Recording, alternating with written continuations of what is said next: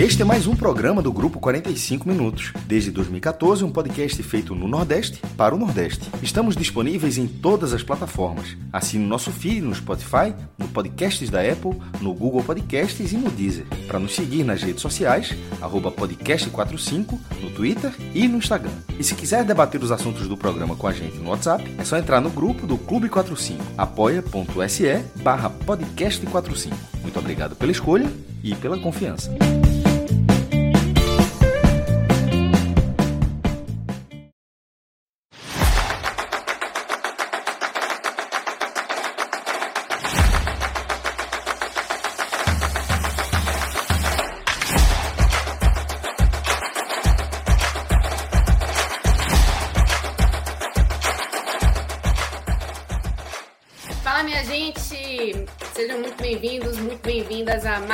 Da Copa. Esse é o dia 17. E vamos falar sobre o empate sem gols entre Espanha e Marrocos. A Espanha que foi eliminada nos pênaltis.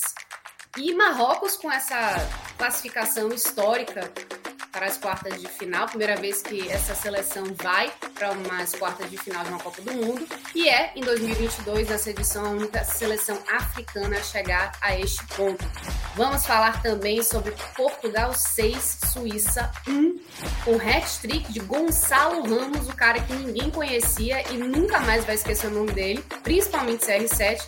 Vamos falar sobre todas as tretas que estão acontecendo com o gajo português e essa que foi assim a maior goleada das oitavas e surpreendeu quem não estava esperando uma diferença técnica tão grande entre essas duas seleções. Então, vamos lá, para quem não me conhece, muito prazer, eu sou Juliana Lisboa e eu tô aqui com uma galera muito massa. Essa equipe de hoje está pesada, porque eu estou com, vamos lá, com José Passini, Pedro Números Pereira, o maestro Cássio Zirpoli, Vitor Vilar, Pedro Maranhão e na edição a dupla Rodrigo Carvalho e Marcelo Filho. Ou seja, é casa cheia, irmão. E estamos aqui muito felizes para poder comentar esses dois jogos tão diferentes e que estão apontando aí uma umas quartas de final assim bem eclética né? A gente pode falar mais ou menos assim. Mas eu queria primeiro saber das, das análises de vocês, mais de uma forma mais abrangente, né? Então vamos seguir aqui a escadinha de cima para baixo. Então, Passinho, vamos lá. Boa noite para você, seja bem-vindo. Acho que é a primeira vez realmente que a gente está fazendo uma live juntos, né? Primeira vez. Então, me fala aí o que, que você achou desse, desses dois confrontos, né? O saldo que você leva se te assustou essa imposição de Portugal, se esperava mais da Espanha, se você acreditava que Marrocos realmente tinha esse, esse time todo para conseguir frear a Espanha, e a Suíça se realmente decepcionou, se esperava algo mais. Bom, vamos lá então. Boa noite, Juliana. Prazer estar fazendo esse programa com você pela primeira vez. Primeira vez também com o Vilar e com o nosso Pedro Números, que eu adorei esse apelido. É, com Pedro Maranhão, com o Maestro, já tinha feito algumas vezes. É... Enfim, vamos lá analisando os jogos, acho que, sem dúvida nenhuma, Portugal acabou sendo a maior surpresa pela elasticidade do placar. Eu esperava um jogo bem mais equilibrado. No meu bolão, eu cheguei a botar um a um. É, então, passou pertinho de acertar. Faltou só Portugal deixar de fazer cinco gols. Mas eu esperava tanto Portugal um pouco, assim, não tão ofensivo, né, não tão bem entrosado, quanto esperava uma Suíça também que se defendesse melhor. É, a Suíça fez uma primeira fase bem consistente, assim, fez o jogo duro com o Brasil, conseguiu ganhar de Camarões, fez um jogo legal contra a Sérvia. Então eu esperava que a Suíça oferecesse um pouco mais de resistência a Portugal e que Portugal é, não tivesse também tão pronto para poder aproveitar as brechas da Suíça. E acabou que, que fui surpreendido, queimei a língua com o Fernando Santos, treinador de Portugal, é, que fez as mudanças e acabaram dando certo. No Espanha e Marrocos, é, já não me surpreendeu tanto. Eu também tinha botado empate no bolão. É... E assim, era um jogo que eu via como muito equilibrado. Eu até fui buscar hoje no nosso grupo aqui do, do Pod, né? Que antes do jogo Espanha e Costa Rica, eu tinha falado, pô, a Espanha, quando pega seleções muito fechadas assim, ela toca a bola ali, tem 80% de posse de bola, mas não consegue fazer gol. tem muita dificuldade em criar. No jogo contra a Costa Rica, acabou que a Espanha foi e meteu 7, porque a Costa Rica não teve essa capacidade tão boa de se defender, já Marrocos não. Marrocos conseguiu oferecer essa resistência e a Espanha se complica nesse jogo. E muito legal, é, Marrocos se torna aí a agora não lembro se é a terceira ou a quarta seleção africana a conseguir atingir as quartas de final, que é mais longe com a seleção africana, quarta, né? Mais longe com a seleção africana já conseguiu. E acho que tem potencial para poder ir mais longe que isso. Tem potencial para fazer um jogo duro com Portugal e aí fazendo um jogo duro com Portugal, qualquer um pode passar na eventual prorrogação, nos pênaltis. Então, legal. É, é uma história muito bacana dessa Copa, né? É, não só a campanha em si de Marrocos, mas a torcida de Marrocos, é, esse confronto que vai ali no futebol, né? Tem a parte geopolítica interessante. É, história mesmo do elenco de Marrocos, né? Que era brigado com o antigo treinador, e aí esse treinador chegou em cima do laço e já consegue fazer essa campanha histórica, a volta do Ziyech, de mais alguns jogadores, enfim muitos assuntos para a gente falar ao longo do programa aí. Tem muitas curiosidades né, em relação à, à Espanha e Marrocos, né? Acho que mais até do que o, o, essa questão do elenco com o próprio treinador, né? Mas também porque tem jogadores que estão na seleção de Marrocos que nasceram na Espanha, né? Como, por exemplo, o último gol de, de Marrocos que fez esse gol foi, inclusive, um espanhol, então, quem entende bastante de Espanha é Vitor Vilar, tem um pezinho lá também. Vou chamar ele aqui para trazer essas, essas curiosidades todas, né, Vilar? É, me conta aí o que, que as, todas as curiosidades que você apontou dessa equipe de Marrocos, que tem muitas questões com a, com a Espanha, questões culturais, questões históricas, mas também questões muito próximas também de principalmente alguns jogadores que foram chave para essa conquista de Marrocos, né, de conseguir a classificação para as quartas de final, né? Pois é. Primeiramente, pedir desculpas aí ao podcast 45, porque se não fosse a Espanha, aquela bet ali maravilhosa de todos os favoritos nas etapas de final teria saído. Mas aí a Espanha pegou e ferrou completamente com os planos do podcast lá no Bet Nacional perdão aí a, a quem queria se dar bem ali na Bet Nacional. Né? Quem queria jantar hoje não vai jantar. É, sushizinho né, foi proibido. Sushizinho foi proibido. É, também falar, isso é interessante porque de fato a Espanha foi a única seleção assim de mais camisa, né? É, das favoritas que realmente não passou. Então, se tem ainda uma história de de zebra ser escrita nessa Copa do Mundo é para ali, é para aquele lado onde tem Marrocos que vai enfrentar Portugal. É, fora isso, é só gente grande, né? Apesar de muita gente não ver a Croácia como gente grande, mas a gente está falando da atual vice-campeã mundial. Eu acho que dá para colocar num, num, patamar bem acima do Marrocos. É, claro, não está no patamar do Brasil, que é o adversário, não está no patamar da Holanda, é, da Argentina. A Holanda porque já fez mais de uma final, né? Fez, foi a três finais já. É, mas, assim, é, Marrocos é a Sweet Cinderella, como o pessoal fala lá nos Estados Unidos, daquela daquela azaruna que vai aparecendo lá na, na frente, né, no, nas tabelas. Mas sim, jogo da Espanha. Também a torcida, né, Village? E vai conquistando a gente que vai é. ficando pelo caminho. Vou dizer a real, assim, nessa segunda fase, agora sem Espanha, obviamente, de um lado eu sou Brasil, obviamente, mas no lado de cá eu sou Marrocos, viu, velho? Até para na final ter um, embate um pouquinho mais tranquilo aí para o Brasil, né? É, mas assim, foi um resultado muito surpreendente para mim, Portugal, né? Porque não esperava, como como o Pacini já falou, não esperava uma goleada tão grande. A gente até para queimar a língua da gente ontem no, na live, a gente até chegou a elogiar bastante é, a equipe de, da Suíça, achando que ia ser um jogo difícil e tal não saiu o gol de Cristiano Ronaldo, né? Tem esse detalhe aí que depois, obviamente, a gente vai discutir, mas não saiu o gol de Cristiano Ronaldo, que a gente estava esperando, a gente até colocou lá no, no Nacional. É... Agora, o jogo da Espanha não, não surpreende, como o Passini falou, mas não deixa de ser um, um, desastre, assim, como a partida aconteceu, né? A gente vai falar um pouquinho melhor sobre ela depois. E só para pontuar essa curiosidade que teve na, na partida, né? Hakimi, Ashraf Hakimi, que é o jogador que fez o pênalti decisivo, ele é nascido em Madrid. Ele é nascido, criado em Madrid, ele só saiu de Madrid, na verdade, ele se formou no Real Madrid, né, no principal clube espanhol. E, e ele só saiu da, de Madrid para poder jogar na Inter de Milão. Aliás, ele saiu para o Borussia Dortmund primeiro. Então ele viveu a vida dele inteira em Madrid, os pais dele moram até hoje em Madrid. E ele é um espanhol, né? Tipo assim, ele nasceu na Espanha, cresceu na Espanha, tem a cidadania espanhola, é, ele é cidadão espanhol e acabou eliminando o país que ele não quis representar, porque o que não faltou na história de Hakimi foram convites da, da Espanha, né, da, da seleção de base da Espanha, para ele defender a Espanha, até porque é um jogador de lateral direito que desde sempre é considerado uma grande promessa. Houve muitas propostas para ele jogar desde a base, só que desde a base ele defende o Marrocos, porque ele sempre se viu como marroquino. Então, eu acho que é mais um contexto legal que a Copa do Mundo traz, são essas histórias fora do campo, de política internacional. E sim, é, outra coisa interessante também é que Bono, goleiro, ele, a Bono é o apelido dele, né? Ele é jogador do Sevilha, ele atua no Sevilha da, da Espanha, e há ele é muito é tempo que ele também, faz. Né? Hum? Ele é médico também, né?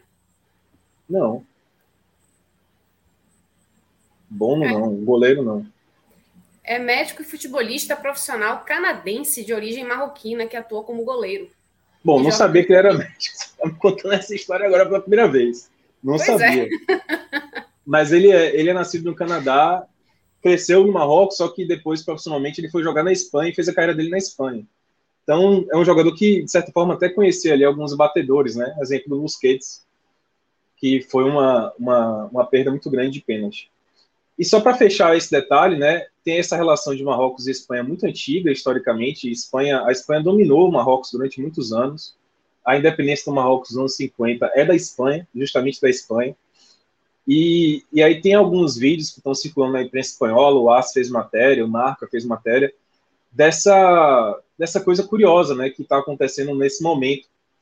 É, muitos torcedores marroquinos, porque justamente pela proximidade, são países vizinhos, o que separa Marrocos e Espanha é uma distância de 13 quilômetros, é muito pequeno, dá para atravessar, muita gente pode atravessar até a nado, se duvidar. E, e lá tem uma imigração muito grande marroquina, né? Há uma comunidade muito grande de marroquinos na Espanha, e aí esse pessoal foi comemorar nas ruas de Madrid e rolou mal quebra-pau, assim, rolou uma confusão enorme lá na Espanha por conta dessa eliminação, os marroquinos saíram para a rua para comemorar. E outra coisa interessante também é que tem duas cidades na, dentro do território de Marrocos, né, são escraves espanhóis dentro do território de Marrocos, são Ceuta e Melilla, e aí tem vídeo também dos marroquinos comemorando pra caramba em Ceuta e Melilla, assim, virou matéria anuais no, no Marca. Então, sei lá, eu acho que, no fundo, no fundo, se eu fosse marroquino, é exatamente onde eu queria estar, ou na Espanha, ou nesses escravos aí espanhóis para comemorar bem na cara de todo mundo. É, rapaz, cara Estava mesmo. Bom, é... passar a palavra agora para Pedro Números Pereira, para ele me falar da... do que, que você achou, velho. Quais foram os números dessas partidas, Pedro Números Pereira? O que, que você traz aí de, de interessante?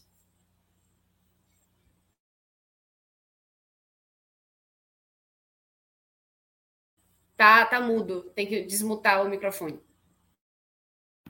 Foi mal, foi mal. É, tava dando oi para todo mundo aqui e falando que lembrei muito de Vilar, vendo o jogo da Espanha hoje, porque a gente estava junto numa live aqui no dia em que esse jogo se formou, né? E ele falou bastante sobre essas questões de política internacional, da geopolítica que envolve esse confronto. É, falamos, inclusive, né, que seria interessante ver esses jogos nos esclaves ali em Ceuta e Melilla. E hoje, como o próprio Vilar já adiantou a gente viu várias cenas das comemorações nesse local, né? É, mas assim, Vilar que me perdoe, mas eu fiquei feliz com a classificação de Marrocos. É a quarta vez, né? Com o Passini já falou também que o time africano chega às quartas de final. É, e acho que vai ser um bom jogo. Acho que hoje, mais uma vez, você desenhou um bom jogo aí para as quartas. Estou curioso para saber o que, é que vai acontecer nesse Marrocos e Portugal. É, Marrocos eu acho, acho até que Portugal é favorito, mas Marrocos já mostrou que é um, é um time legal de se assistir, um time que tem uma, uma, estrutura, uma estrutura defensiva muito interessante. É, e eu acho que Portugal não vai ter uma vida fácil, apesar de que esse resultado de Portugal hoje também, concordo com todos vocês, foi muito surpreendente. É, acho que ninguém diria que Portugal ia passar pela Suíça com a facilidade que passou. É, e eu concordo também, acho que a, a, maior surpresa do dia, apesar da Espanha ter ficado fora e perdendo para Marrocos, mas a maior surpresa do dia é essa goleada de, de Portugal na Suíça. A Suíça me surpreendeu negativamente hoje. É, foi uma presa fácil para Portugal, e um Portugal sem Cristiano Ronaldo, né? Surpreendente. Acho que ninguém imaginaria há um ano atrás que a gente é, veria uma seleção portuguesa jogar melhor sem Cristiano Ronaldo do que com Cristiano Ronaldo, né? Então, essa para mim foi a grande surpresa do dia. Tô olhando aqui as fotos agora, né? E me, me chamou a atenção, né? até os, os, uniformes parecidos, né, dos vencedores de Marrocos e Portugal. É uma coisa meio predestinada, né, de repente, dos uniformes. Que muito se falou também da Espanha, né, que jogou de azul. Foi esquisito ver. Mas, enfim, é... Dia dos Mandantes. O uniforme bem feinho aquele da Espanha, né? Muito esquisito, velho. Não gostei, não. Ficou, não tipo, não ornou, não, velho. Hum, sei lá. Vamos lá. É, maestro, suas impressões desses dois jogos, então?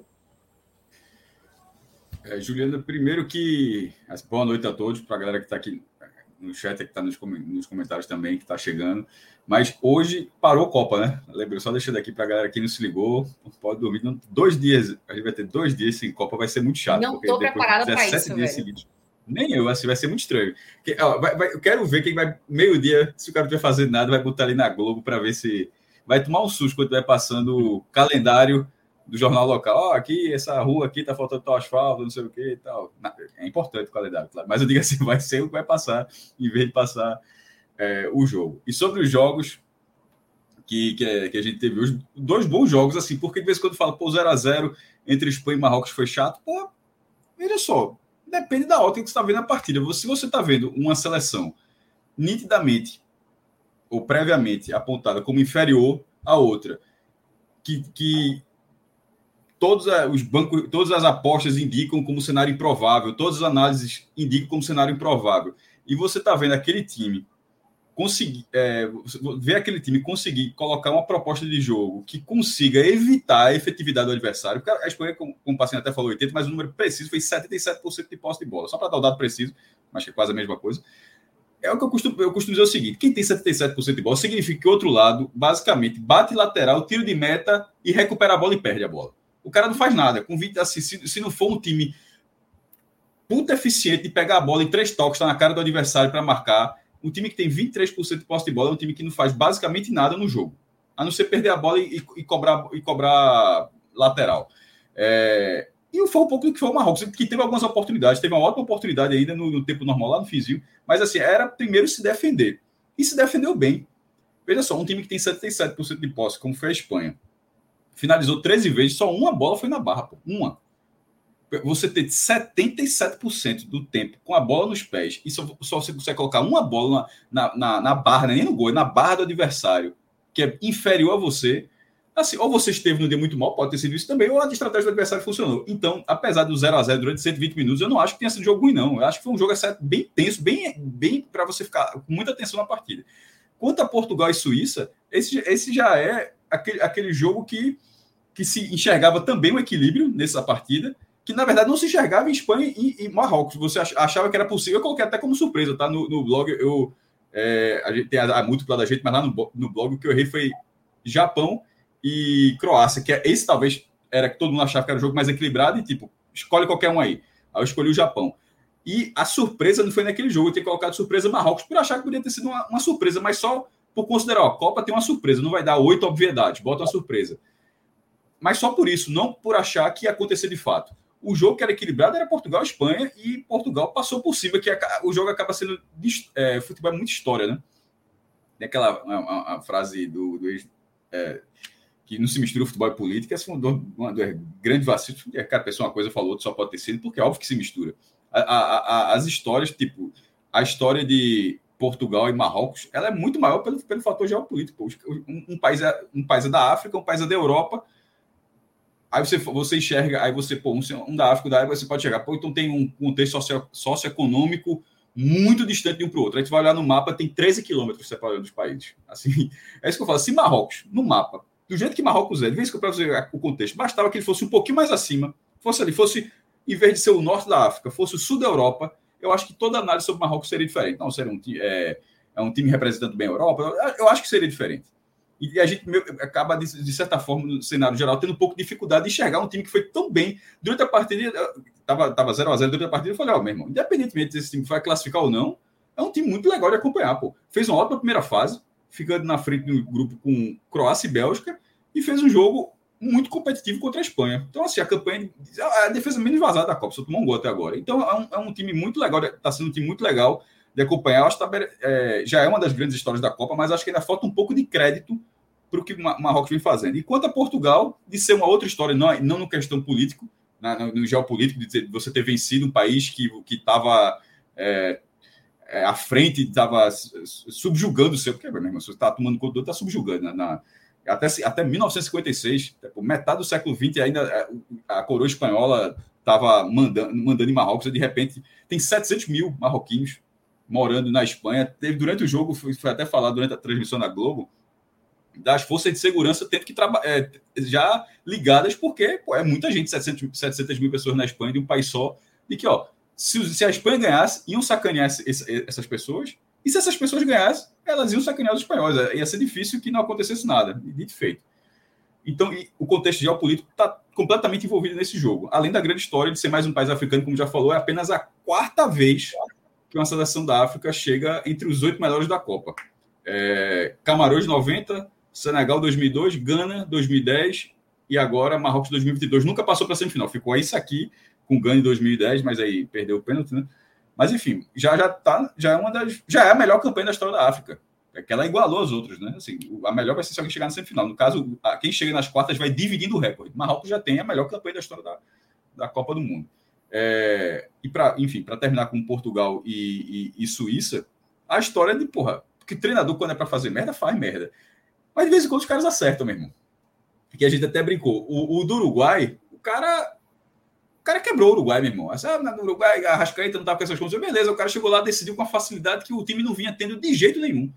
Então, a, a subutilização de Arrascaeta no Uruguai, ela minou, minou a campanha do Uruguai.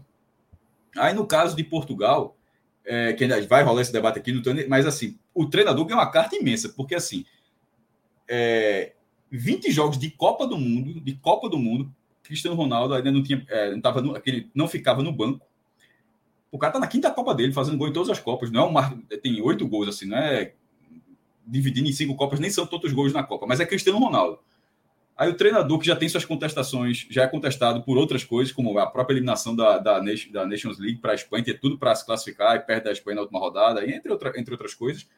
É... O cara bota o Cristiano Ronaldo na Copa do Mundo, num jogo de mata-mata. Tipo, não é tá, tá, classificado, não. Não é Brasil e Camarões, não, meu irmão. É Espanha e Marrocos, a Vera, o cara bota o Cristiano Ronaldo. É uma aposta assim, que a gente, a gente de vez em quando fala umas maluquices no bet aqui, mas não faz uma dessa, não. A gente, a, a, proporcionalmente, se a gente pegar aqui o nosso bet, a gente não faz uma aposta dessa. Uma, uma, é, é, como se fosse colocar um, um lobo guará na sei lá, velho, na vitória do Catar, na, na, na, Copa do Mundo. Tem limite para tudo, né, né Maestro? Tem limite para gente. Aí, é, tá até pra gente. Aí o cara coloca o Cristiano Ronaldo no banco, beleza, é uma aposta grande, porque se der errado, é óbvio que vai ter um pra cima dele. Mas o, sub, o substituto faz um hat-trick, pô. assim, é um negócio assim de maluco, assim, que o Cristiano Ronaldo, que não é menino também. O né? primeiro né? dessa Copa, né? O primeiro, primeiro dessa, Copa. dessa, Copa. E o último tinha sido o próprio Cristiano Ronaldo na, é, contra a Espanha na Copa de 18. 2018. Fase de grupos ainda. E, e Juliana, com, além de ser o primeiro dessa um agravante, Copa, com um bônus de que. Não, com um bônus de que o dele foi nas oitavas, né? É isso que eu ia dizer, não foi... acontecia desde 1990 que alguém, que, que alguém fazia três gols no mata-mata. No, no, mata-mata. acho, acho que a estatística foi essa, do Instituto Altobelli.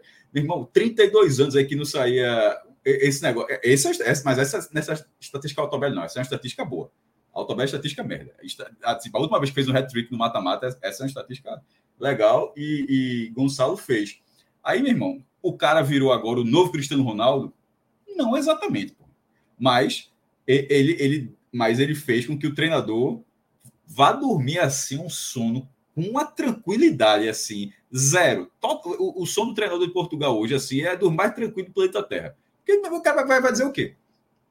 E Cristiano Ronaldo, por outro lado, só, meu irmão, se eu não fizer a minha parte aqui, é banco de novo contra, contra Marrocos. Mas, enfim, é, já, já tá virando batido. Mas mais um dia de Copa. Aliás, até porque foi mesmo, tá? É, meu irmão, a quantidade de gols assim que teve nessas oitavas de final não foi normal, não, meu irmão. As oitavas de final, o nível foi altíssimo e o único jogo que foi 0x0 foi um jogo emocionante, de certa forma. Tra bem trabalhado, não teve muita chance de gol, mas o um jogo bem pegado. E em todos os outros, assim, é, o nível dessas oitavas de final foi muito pesado, foi, foi elevado. É, então, eu, sei lá, eu, eu, eu entendo a, a, importância desse 0 a 0 entre Espanha e Marrocos e o resultado, sobretudo, mas eu não vou dizer que foi um jogo bom assim de assistir, não. Eu achei meio chato. Respeito quem, quem discorda, mas vamos lá. É, queria só trazer alguns comentários aqui do pessoal que está no, no, nas nossas redes sociais acompanhando a live. Inclusive, galera, você, pessoa que está acompanhando a live, ou então você, pessoa que está acompanhando a gente no formato podcast, ou então vendo essa gravação no, nas redes sociais, no YouTube, né, na, na Twitch, enfim, curta, inscreva-se no nosso canal, não cai o dedo, é de graça. Você não vai perder o braço, não, não vai tirar nada do tempo do seu dia. E você vai estar tá ajudando a gente a fortalecer o nosso projeto aqui no Podcast 45. Então, por favor, faz, assim, tira esses segundinhos e curta esse essa live que a gente está fazendo e compartilhe o link com o pessoal que gosta de futebol, enfim. É, dê essa moral para a gente, porque a gente merece, né? ó, casa cheia aí comentando esses dois jogos aqui de oitavas de final. Então, acho que a gente. Ó, já tem aqui no. Eu exponho o, o, nosso chat privado aqui, ó. Juliana é pedinte de like do podcast. Que, que deixa a pessoa com pena. É para deixar, é ficar, para ficar com pena assim. Eu tô aqui, eu podia estar, tá, ó, eu podia estar tá roubando, podia estar tá matando, mas não, eu tô aqui analisando junto com mais um bando de pessoa competente esses jogos de oitavas de final e pedindo apenas um like. Tomei o pôs de minhoca? Não, esse daí jamais, velho. Minhoca é, o, é o. Minhoca é o cara oficial para se pedir like. Mas, bem, dito isso, vamos dar uma olhadinha aqui nessa, nos comentários. Everton Pessoa dizendo aqui, a turma aqui em Portugal fala que o melhor, o melhor jogo dos últimos 10 anos. Rapaz, foi muito bom mesmo. Foi assim, Portugal passou o carro. E, e o mais bacana para mim é que Gonçalo Ramos, que é um cara que, assim, aqui a gente não conhece, a gente não, não, não diria que ele chegaria e desencantaria, assim, de uma forma tão avassaladora, né? Isso foi bacana de ver, essa novidade. E também, assim, uma coisa que pra gente do Brasil foi meio chato é que Portugal tomou nosso posto aí de maior goleada das oitavas, né? Mas tudo bem. É, Carlos Eduardo falou aqui que o time de Marrocos, né, é um time guerreiro com a torcida de bancada que está empurrando o time. Realmente, assim, a gente vendo esse, esse jogo de Espanha e Marrocos, velho, a torcida era totalmente marroquina. Era muita gente falando, gritando, berrando, né, para Marrocos o tempo todo, fez um barulho danado. E, e acho que isso deu esse, essa injeção de ânimo a mais, né? E logo abaixo, né, Rodolfo Saturnino traz aqui também um comentário no YouTube dizendo o seguinte: o ferrolho suíço estava aberto, acharam que iam competir de igual para igual com o rápido contra-ataque português e ainda ficaram desnorteados quando saíram atrás do placar. Eu realmente fiquei muito surpresa com essa postura da Suíça jogando com Oi, Ju. Portugal sobre o comentário anterior, né? Não só a torcida do Marrocos, assim, eu tô até sentindo falta de uma matéria sobre isso da imprensa, é, mas uma coisa que eu tenho notado é que tem muito torcedor assim do mundo entre aspas árabe, né? Do mundo árabe entre aspas, mas dos países assim de religião muçulmana, né? A gente vê muita bandeira nos estádios da Palestina, é, Hoje teve da Líbia, bandeira da Líbia, bandeira da Argélia, bandeira do Egito, bandeira é, da Síria, bandeira do Líbano, assim, daquela região ali. Muitos países daquela região com várias bandeiras assim ao redor do campo. Acho, acho, acho não sei se é um fenômeno que acontece em toda a Copa, eu só reparei agora, ou se é uma coisa exclusiva dessa Copa. Assim, não sei até que ponto o fato de ter sido primeiro a Copa no Oriente Médio, numa cultura muçulmana, né, porque o Catar é um país muçulmano, tem atraído mais esse público. Mas é um dado, não sei também se o fato né, da proximidade geográfica ajuda, mas eu tenho visto muito, muitas bandeiras assim de países de cultura muçulmana é, nessa Copa do Mundo e Marrocos sendo representante dessa galera toda, né? É, talvez tenha esse, esse apoio cresça ao longo da Copa. Eu acho que essa Copa realmente, é, é, especificamente essa Copa, Vilar, de fato tem uma quantidade maior de torcedores desse país. Eu percebi isso também. É, não que não haja em outras Copas do Mundo, mas essa eu acho que pela junção das duas coisas, né? O fator geográfico, a proximidade ali é, com o Catar e também a questão cultural acabaram atraindo, sim, muita gente desses países que você citou para o Catar. E hoje eu estava até vendo o Twitter de Cássio Cardoso, que está lá no Catar, e ele falava justamente da festa marroquina em Doha hoje, né? Que festa absurda, barulho, que ninguém dormia hoje com a torcida do Marrocos em Catar. E essa é uma parte muito legal, assim, dessa Copa, né? A gente critica outros pontos da Copa, mas a presença de torcedores como os marroquinos lá é sensacional, é uma festa gigante hoje em Doha. Beleza. Então, vamos começar a fazer as análises específicas de cada jogo, né? E vou trazer logo o Pedro Maranhão, o cara que só escutou até agora. Pedro, seja bem-vindo. Eu queria que você desse assim seu, sua passeada, né? As suas impressões iniciais, mas que você já começasse também a trazer o que você enxergou no primeiro jogo, né? De, é, de Espanha e Marrocos, que acabou classificando Marrocos. Não, então, teve um programa que participou eu, o Vilar e o Pedro, e a gente bateu muito nessa tecla em relação do favorito para essa partida, até que ponto o Marrocos poderia ser esse calo na vida da Espanha. A gente brincou aqui em vários momentos durante a live, e a gente já tinha essa perspectiva de um jogo bem equilibrado, de um jogo disputado, porque o Marrocos vem fazendo uma boa Copa do Mundo, tem destaques, na sua equipe, como o Hakimi, como o Ziyech, como outros atletas que vêm fazendo uma boa Copa. Então, entrou em campo hoje de igual para igual. O que me espantou, de fato, foi o baixo nível de futebol apresentado pela Espanha.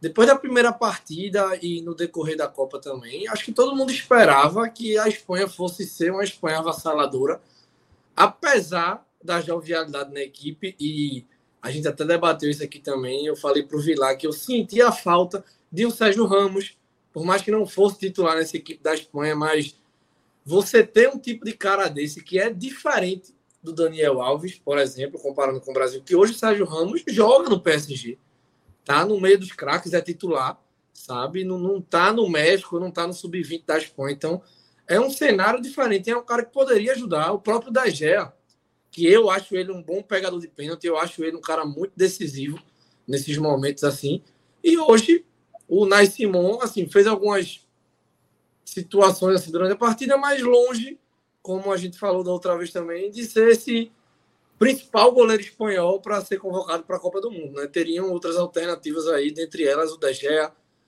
e, e outros nomes, o próprio Kepa, que a gente chegou a lembrar também. Então, assim, passa Marrocos.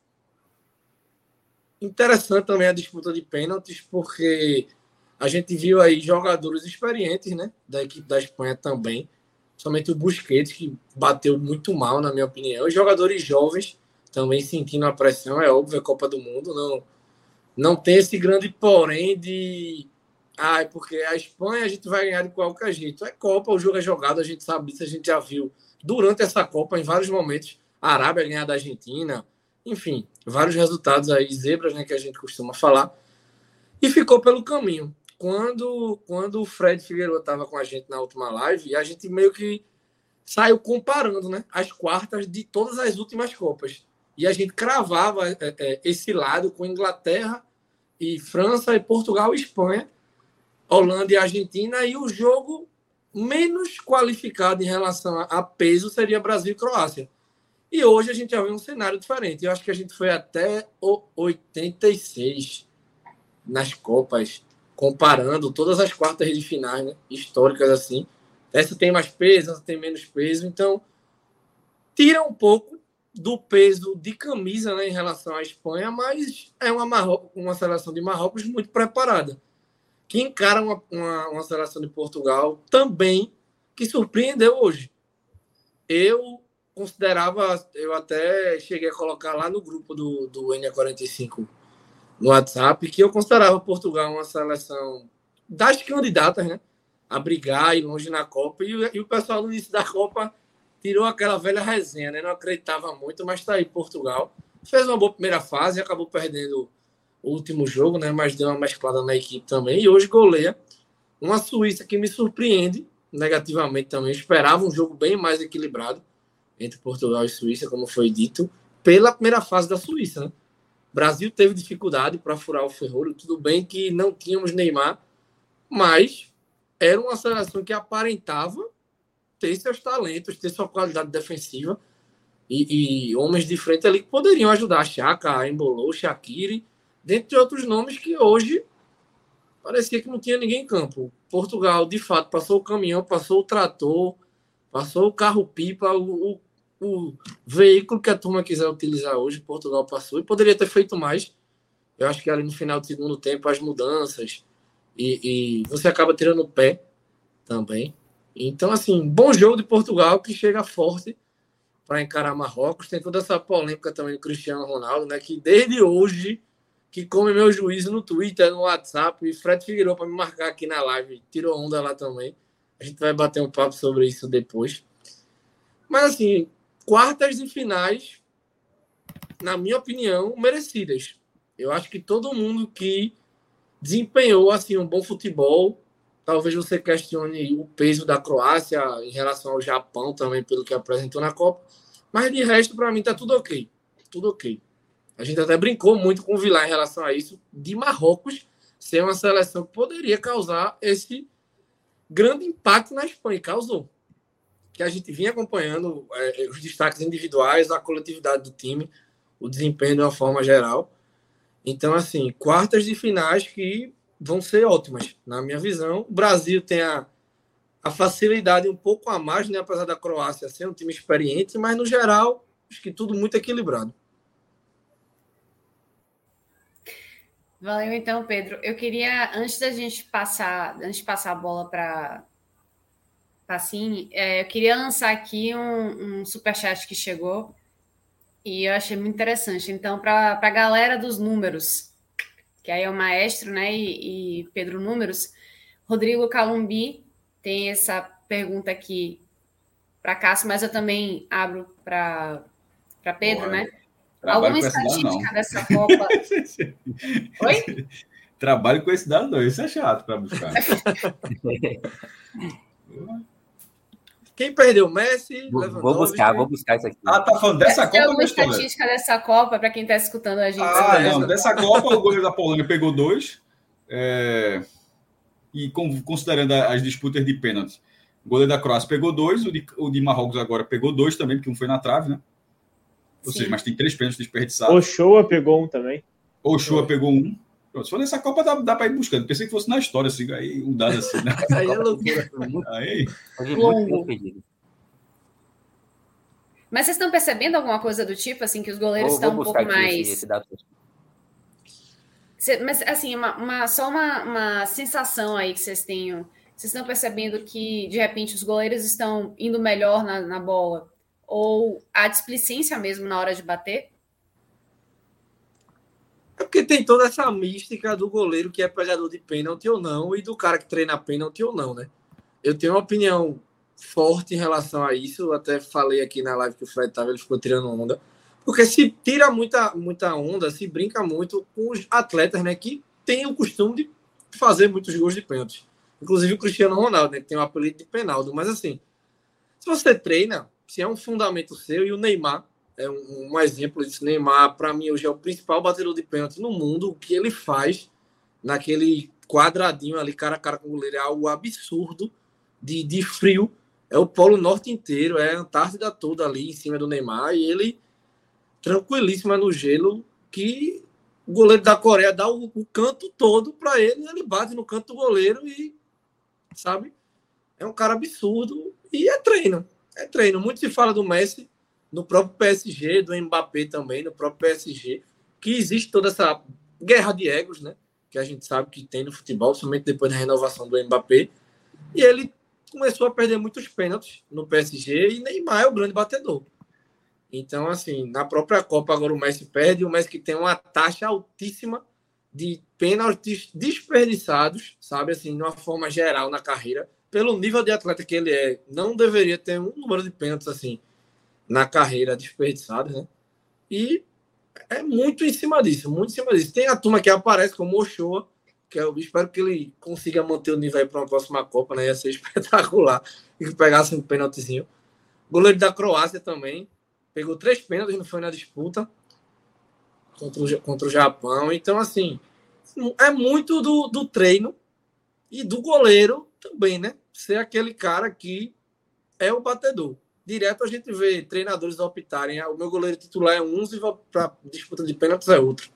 A gente já viu até em Copa do Mundo isso acontecer, aquele jogo da Holanda. E pela Europa também. No Chelsea a gente né? vê é, o Vangal, o Mendy e o Kepa no Chelsea também já aconteceu. Então, assim, é treino. É treino, é, é, é, é fundamento. Não vou dizer que, que bons cobradores de pênaltis são craques ou têm que ser craques. Temos um exemplo aqui em Recife disso. Mas, assim, é treino. É treino e a Copa mostra, né? o quanto o cara preparado consegue fazer diferença, é um Neymar, o Cristiano Ronaldo, e um cara que não tem toda essa, essa forma de se preparar em relação a treinamento de pênaltis, acaba desperdiçando, como o Messi. Eu acho que o que atrapalhou o Lewandowski também foi o nervosismo. Ele poderia ter perdido dois pênaltis na Copa.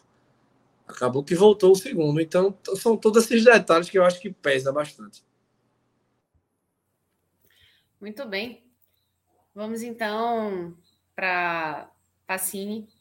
Queria saber qual, qual a sua impressão desses, é, dessas partidas especificamente, né? Vamos começar por Marrocos e, e Espanha, que foi um jogo assim que teve mais é, mais paridade, né? Foram equipes que, a julgar pelo, pelo que aconteceu dentro de campo, não dava para dizer assim que tinha uma equipe muito superior à outra, embora Marrocos até tivesse mais efetividade quando chegava ao ataque, né? A gente via muito a equipe da Espanha com muita posse de bola, mas aquela posse de bola muito improdutiva, né? Que não, a, não mordia, não, não levava muito perigo para a defesa do Marrocos. E o Marrocos, por, por outro lado, né? Quando conseguia pegar a bola, chegava com ataque, chegava a de repente forçar uma defesa e ainda assim era um, um, jogo mais equilibrado, né? Como é que você viu essa partida, Pacini? Como é que você viu que.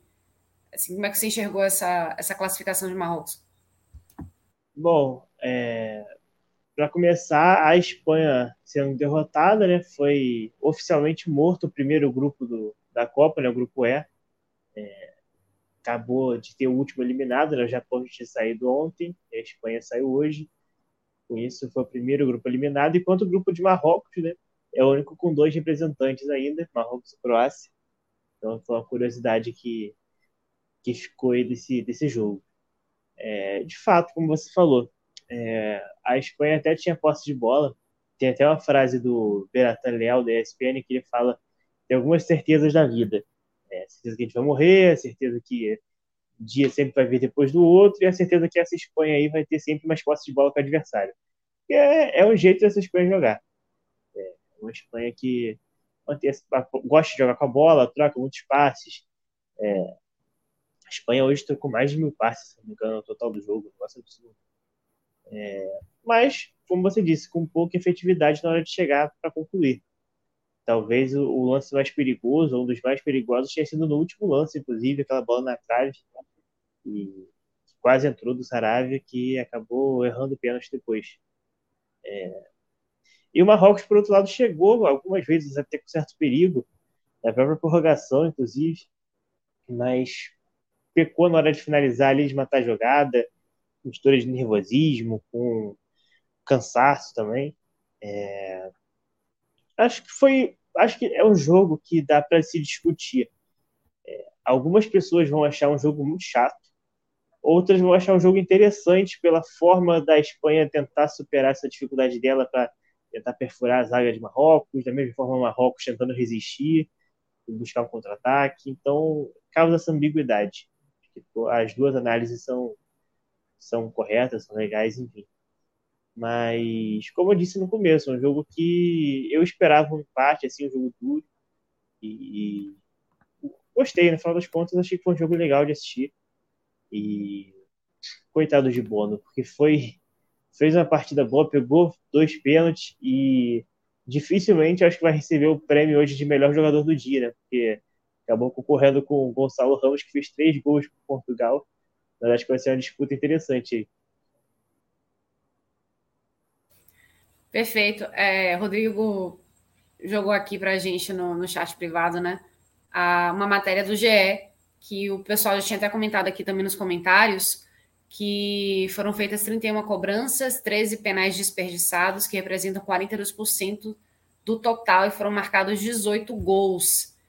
E é um recorde desde 1966, que é quando há essa, é, essa verificação, né? Só existe informação desde 66, então desde 66 é o, uma marca histórica de pênaltis desperdiçados. Então, interessante, né? É uma muito bom, muito bom superchat aqui do. Deixa eu ver quem foi que mandou. Do Rodrigo, que mandou para a gente e realmente assustou uma pauta bacana, né? Realmente é, não é só uma impressão, é uma realidade, né? Foi um, um, um marco. Dá para dizer histórico, né? Desde 66 é, é um marco histórico. Muito bem. É, passando adiante para Pedro Números. Vamos lá. Pois é, também estava aqui lendo essa matéria aqui agora. É, e o maior número anterior a esses 42% de pênaltis perdidos era 32% em 2006. Então, a diferença significativa, né? É... Vamos lá, falando um pouquinho sobre esse jogo que me surpreendeu nessa partida de Espanha e Marrocos. Na verdade, não vou nem dizer que foi uma surpresa em si, mas foi a dificuldade da Espanha em criar chances de gol, né? É, Marrocos se defendeu muito bem, já vinha fazendo isso em outras partidas de Copa do Mundo é, fez jogos muito bons na fase de grupos. E aquela Espanha, que acho que foi até Pacini que falou na, abertura, né? Que meteu aquele 7 a 0 na Costa Rica. Muita gente pode ter se enganado ali achando que a Espanha era uma seleção que tinha facilidade de criar chances de gol, mas a Espanha já vinha apresentando uma certa dificuldade antes da Copa do Mundo também é, em criar chances. E hoje, no primeiro tempo, eu só me lembro de uma, um, um, um chute no gol da, da Espanha é, de Asensio. Então, acho que Marrocos conseguiu é, se defender muito bem. É, e mesmo com a posse de bola que a Espanha tinha, aquele excesso de, de toques e tal, a Espanha não conseguia traduzir isso em, em chances efetivas. Isso me chamou muita atenção. No segundo tempo, até que a Espanha conseguiu criar um pouquinho mais. É, Marrocos também teve chances de marcar. Marrocos teve chance de, de, de ganhar o jogo na prorrogação, né? O atacante que entrou, me fugiu o nome dele, agora até anotei aqui, deixa eu ver. É, Chedira. Chedira, Chedira, Chedira. Exatamente. Teve, teve, assim, teve chances claríssimas de matar o jogo, mas a Espanha também teve, né? O que me chamou a atenção mesmo na Espanha foi no primeiro tempo. No primeiro tempo a Espanha não conseguiu criar absolutamente nada, assim, nenhuma, pouquíssimas é, chances de gol. É, na prorrogação, acho que a melhor chance da Espanha foi justamente aquela última, é, uma bola na trave de Sarabia, que tinha entrado ali meio que para cobrar o pênalti, né? É, e por pouco não conseguiu é, evitar que a partida fosse para cobrança de pênalti. Mas de fato também achei um jogo bem interessante, tanto por conta das, das chances de gol na prorrogação. É, e eu acho que pô, se Marrocos perdesse hoje, o atacante ali, o Chedira, não, não ia dormir, não, porque de fato teve nos pés dele a chance de uma classificação sem precisar da cobrança de pênalti. E na disputa de pênalti, também a gente falou já há pouco né, da, da quantidade de pênaltis perdidos, mas novamente nessas oitavas de final a gente vê uma equipe chegar à cobrança de pênalti e desperdiçar ali todas as cobranças. É, é algo assim, pô, que fica até aquele, aquele negócio, pô, os caras não treinam, não, a gente sabe que treina, né? Mas claro que o peso de uma Copa do Mundo, é, pode ser um fator ali decisivo também, mas chama atenção, né? É, Marrocos ainda perdeu um pênalti também, é, por pouco a Espanha não conseguia voltar ao jogo, já dava para chamar de milagre, até o próprio Vilani, que estava na transmissão, é, falou, pô, a Espanha já em busca de um milagre, porque no momento em que você perde dois pênaltis e o adversário converte dois, já fica muito complicado, e eu acho que dá para dizer que é um resultado que, que surpreende pela tradição da Espanha, mas esse time de Marrocos realmente chega bem organizado nessa Copa, é, com uma consistência defensiva assim muito muito legal assim de se assistir. É, teve, tem um, aquele Anrabat fez uma partidaça hoje, parecia que o cara estava em todos os lugares do, do campo. É, então foi, foi bem legal. Assim, eu, eu acho que de fato Portugal não vai ter uma vida tão fácil nesse jogo de quarta de final, não. Eu acho que vale a pena até a gente debater mais para frente qual seria assim o jogo mais tranquilo em tese para essas quartas de final, né?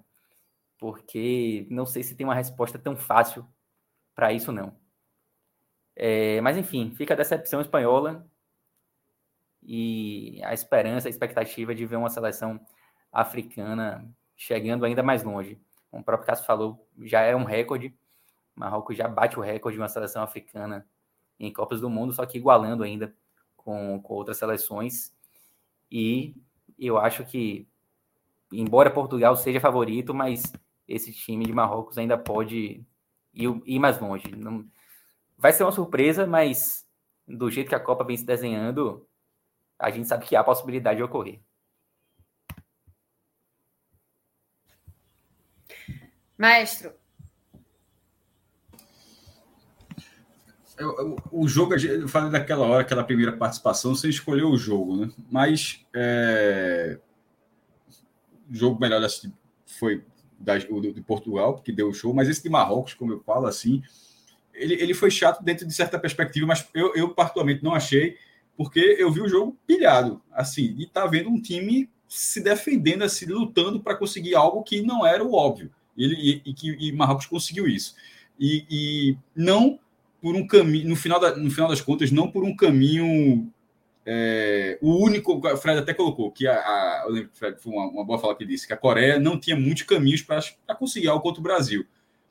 Nesse jogo, o Marrocos não só tinha um caminho para conseguir o resultado contra a Espanha, não, mas o caminho que ele escolheu, porque pela primeira fase que ele fez, o futebol que ele estava desempenhando, não era o único caminho, não, mas o, o caminho que ele escolheu para essa partida foi muito bem, é, foi muito bem trabalhado é, nesse jogo, já, já projetando, até porque vai ser o confronto, né, é, Marrocos e Portugal, veja só, apesar do, apesar do chocolate que Portugal a, aplicou na Suíça, eu acho que o que, o que Marrocos fez até aqui é, merece um crédito para deixar esse jogo como um jogo um pouco imprevisível, que é o que eu até falei, eu, eu, também, eu também falei se Marrocos fosse a 13 quilômetros, né, o estreito, a ponta mais perto lá do mar Mediterrâneo, a ponta dele com a ponta da Espanha são 13 quilômetros.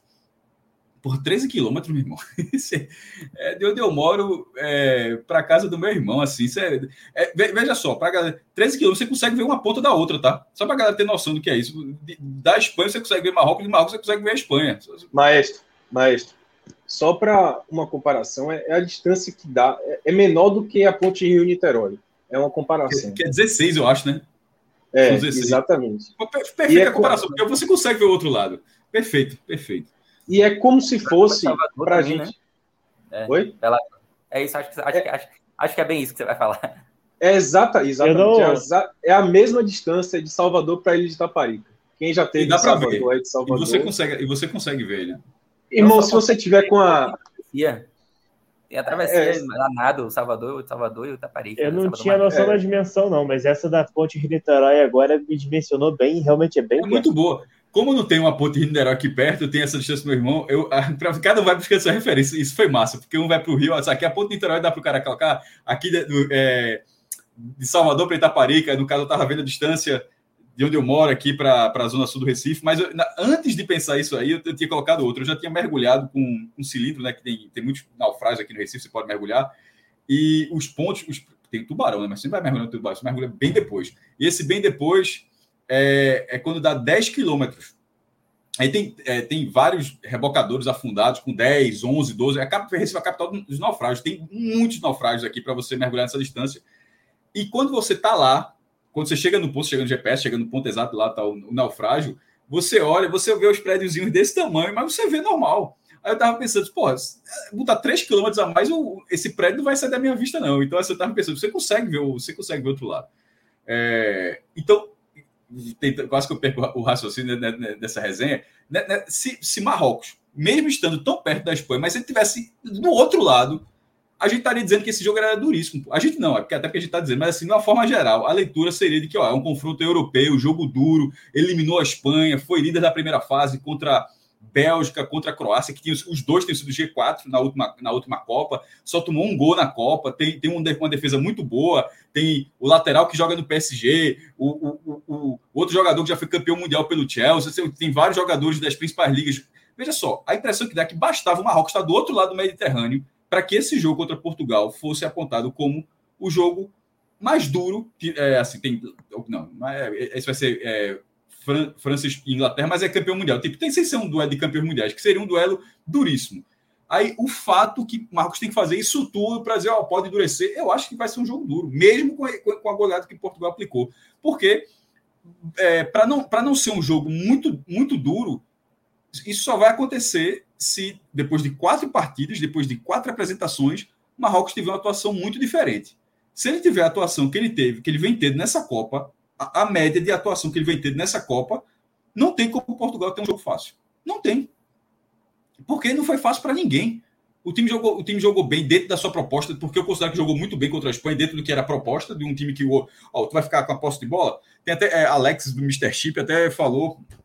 Na verdade, ele na verdade criticou, né? Porque numa, num, não sei se foi coletivo ou zona mista, um jogador da Espanha falou que é, defendendo assim que todos os é, criticando, todo mundo sabe como é o jeito da Espanha, não sei o quê, falando das derrotas. Aí o cara, porra, se todo mundo já sabe e, e, e todo mundo vem conseguindo colocar, vem conseguindo superar esse, esse, essa forma de jogar, então tá na hora de quem, em vez de dizer que os outros é que estão jogando só de uma forma para conseguir o resultado, tá na hora de você buscar outro caminho para conseguir o resultado, em vez de dizer, porra, você ficar chateado porque o outro achou uma forma de, de de desarmar a sua estratégia não faz o menor sentido. A crítica, a crítica de, de Mr. Chip foi muito válida para esse, jogador da, da, seleção espanhola.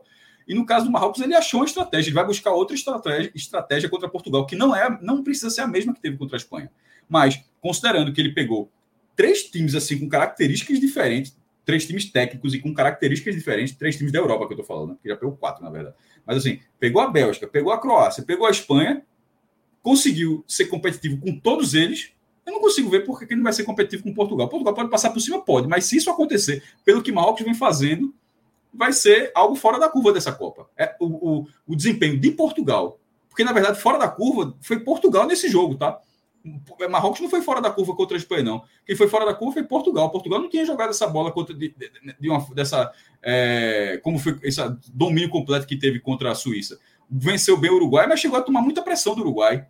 Aí, o jogo contra é, Coreia perdeu, beleza, e, e, e, a outra estreia mais ou menos. Na verdade, Portugal só tem uma grande atuação que é essa, na hora, na hora do vamos ver, beleza, ótimo. É o melhor momento para você jogar, começar a jogar bem agora. Como foi até o caso do Brasil contra, contra a Coreia. Mas Portugal é que precisa, pessoal, a gente precisa manter isso aqui.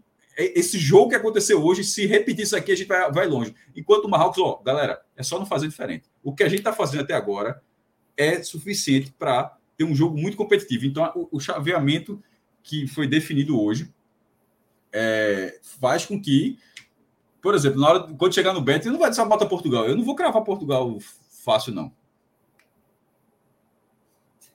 Não sei se vocês enxergam dessa forma, mas eu, eu, eu tô botando uma fichazinha em, em Marrocos para finalmente. Detalhe, eu até gostaria que Portugal fosse para a final da Copa, tá? De repente, se passasse, eliminasse que está vindo de França ou Inglaterra. Aliás, pronto. Eu, eu, desse lado, do outro lado, da chave, eu gostaria que o finalista da Copa saísse desse jogo. De ou Portugal. Tô contigo. Ou Marrocos. Tô contigo também. Assumindo daqui Vai... já, né? Porque. Fala.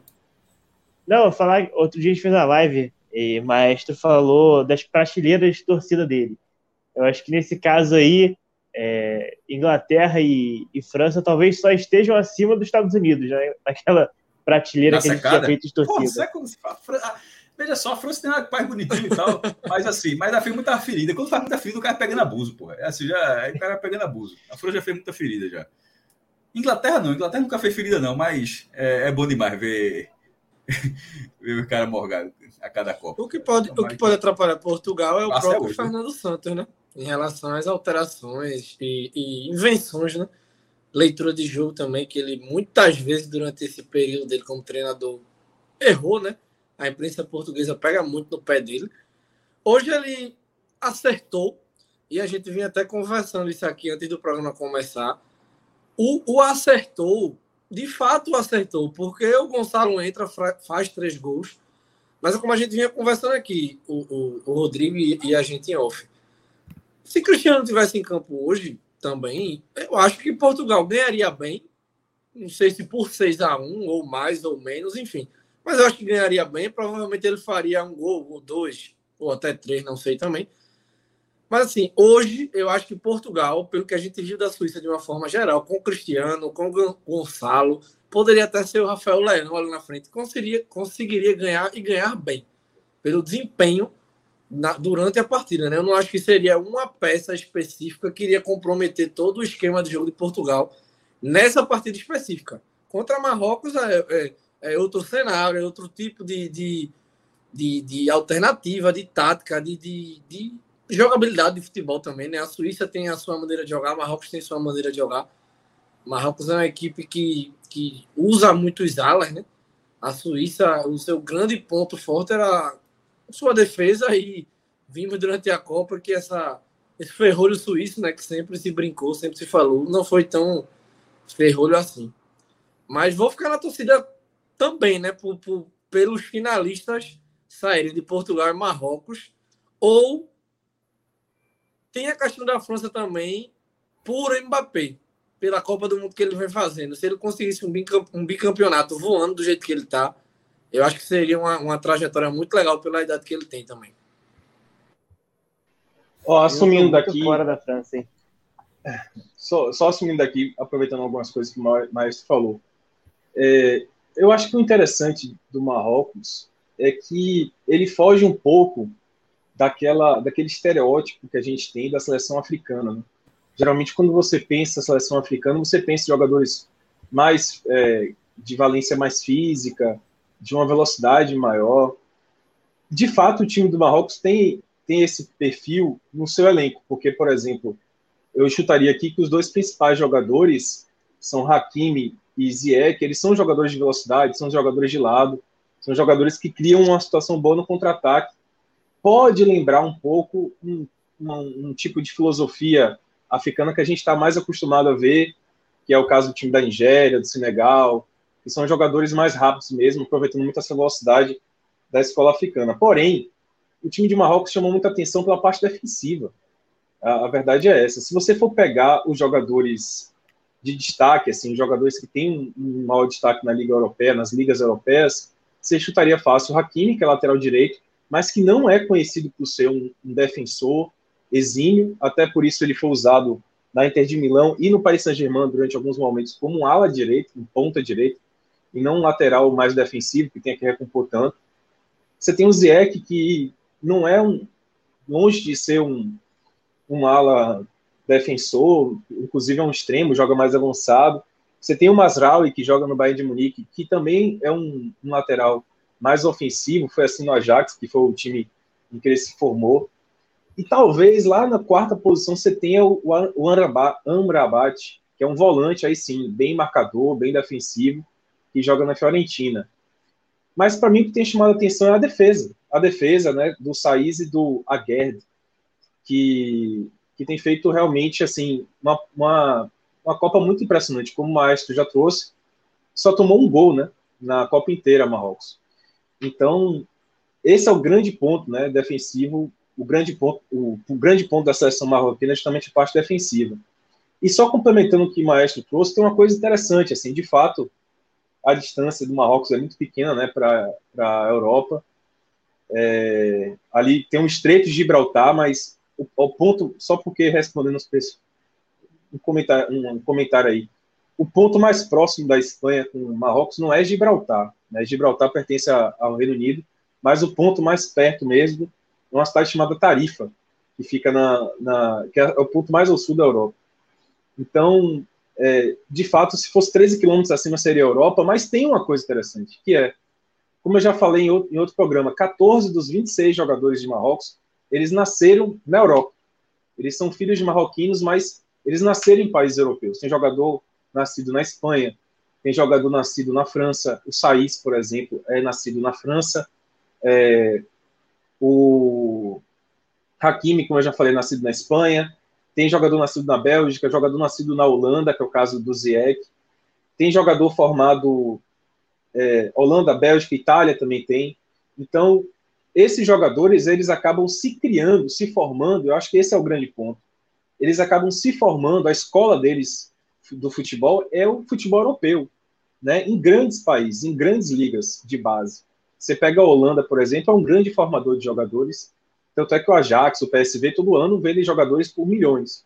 Você tem a Itália, você tem a Espanha, você tem é, é, filosofias de futebol. Inclusive, esse ciclo né, que lançou uma porrada de jogador belga por aí, da, da geração belga, acabou beneficiando o Marrocos também, porque eu falei, né? São quatro jogadores belgas é, nascidos na Bélgica no time de Marrocos. Então, talvez essa, essa junção né, da escola um pouco africana com a, a, a experiência que esses jogadores obtiveram na base europeia tenha resultado nesse, nesse, nesse conjunto aí que o Marrocos está mostrando hoje em dia. E para mim, é, o Marrocos já, foi um, já fez uma boa Copa do Mundo 2018, apesar de não ter se classificado, mas endureceu o grupo em que estava, com Espanha e Portugal. Né? Bom lembrar que tinha esses dois, essas duas é, equipes que vão se enfrentar agora. Né? O Marrocos enfrentou a Espanha nas oitavas, vai enfrentar Portugal nas quartas. Não Portugal perdeu Espanha, Espanha, né? Exatamente, foi empate 2 a 2 é, Então, assim, já se enfrentaram na Copa 2018, está se tornando uma, um, um, confronto aí bem comum na Copa do Mundo é, nos últimos anos. O Marrocos já vinha jogando bola, assim, eu já esperava o Marrocos bem nessa Copa do Mundo, mas obviamente não esperava que fosse chegar às quartas de final. Muito surpreendente pela, pela, pela, pela, pelo desempenho da defesa e pela chegada nas quartas de final, né? E aí, falando da Espanha, é, só, só destacando também que a Espanha repetiu a, a campanha de 2018, né? que só ganhou uma partida e foi eliminado nas oitavas de final, nos pênaltis também, para o time da casa, digamos assim. Porque, no caso lá, era o time da casa mesmo, que era a Rússia, passou nos pênaltis da Espanha. E agora é o Marrocos, que, pelo que a gente já falou aqui também, foi abraçado, acabou sendo abraçado aí pela torcida que está lá no Catar.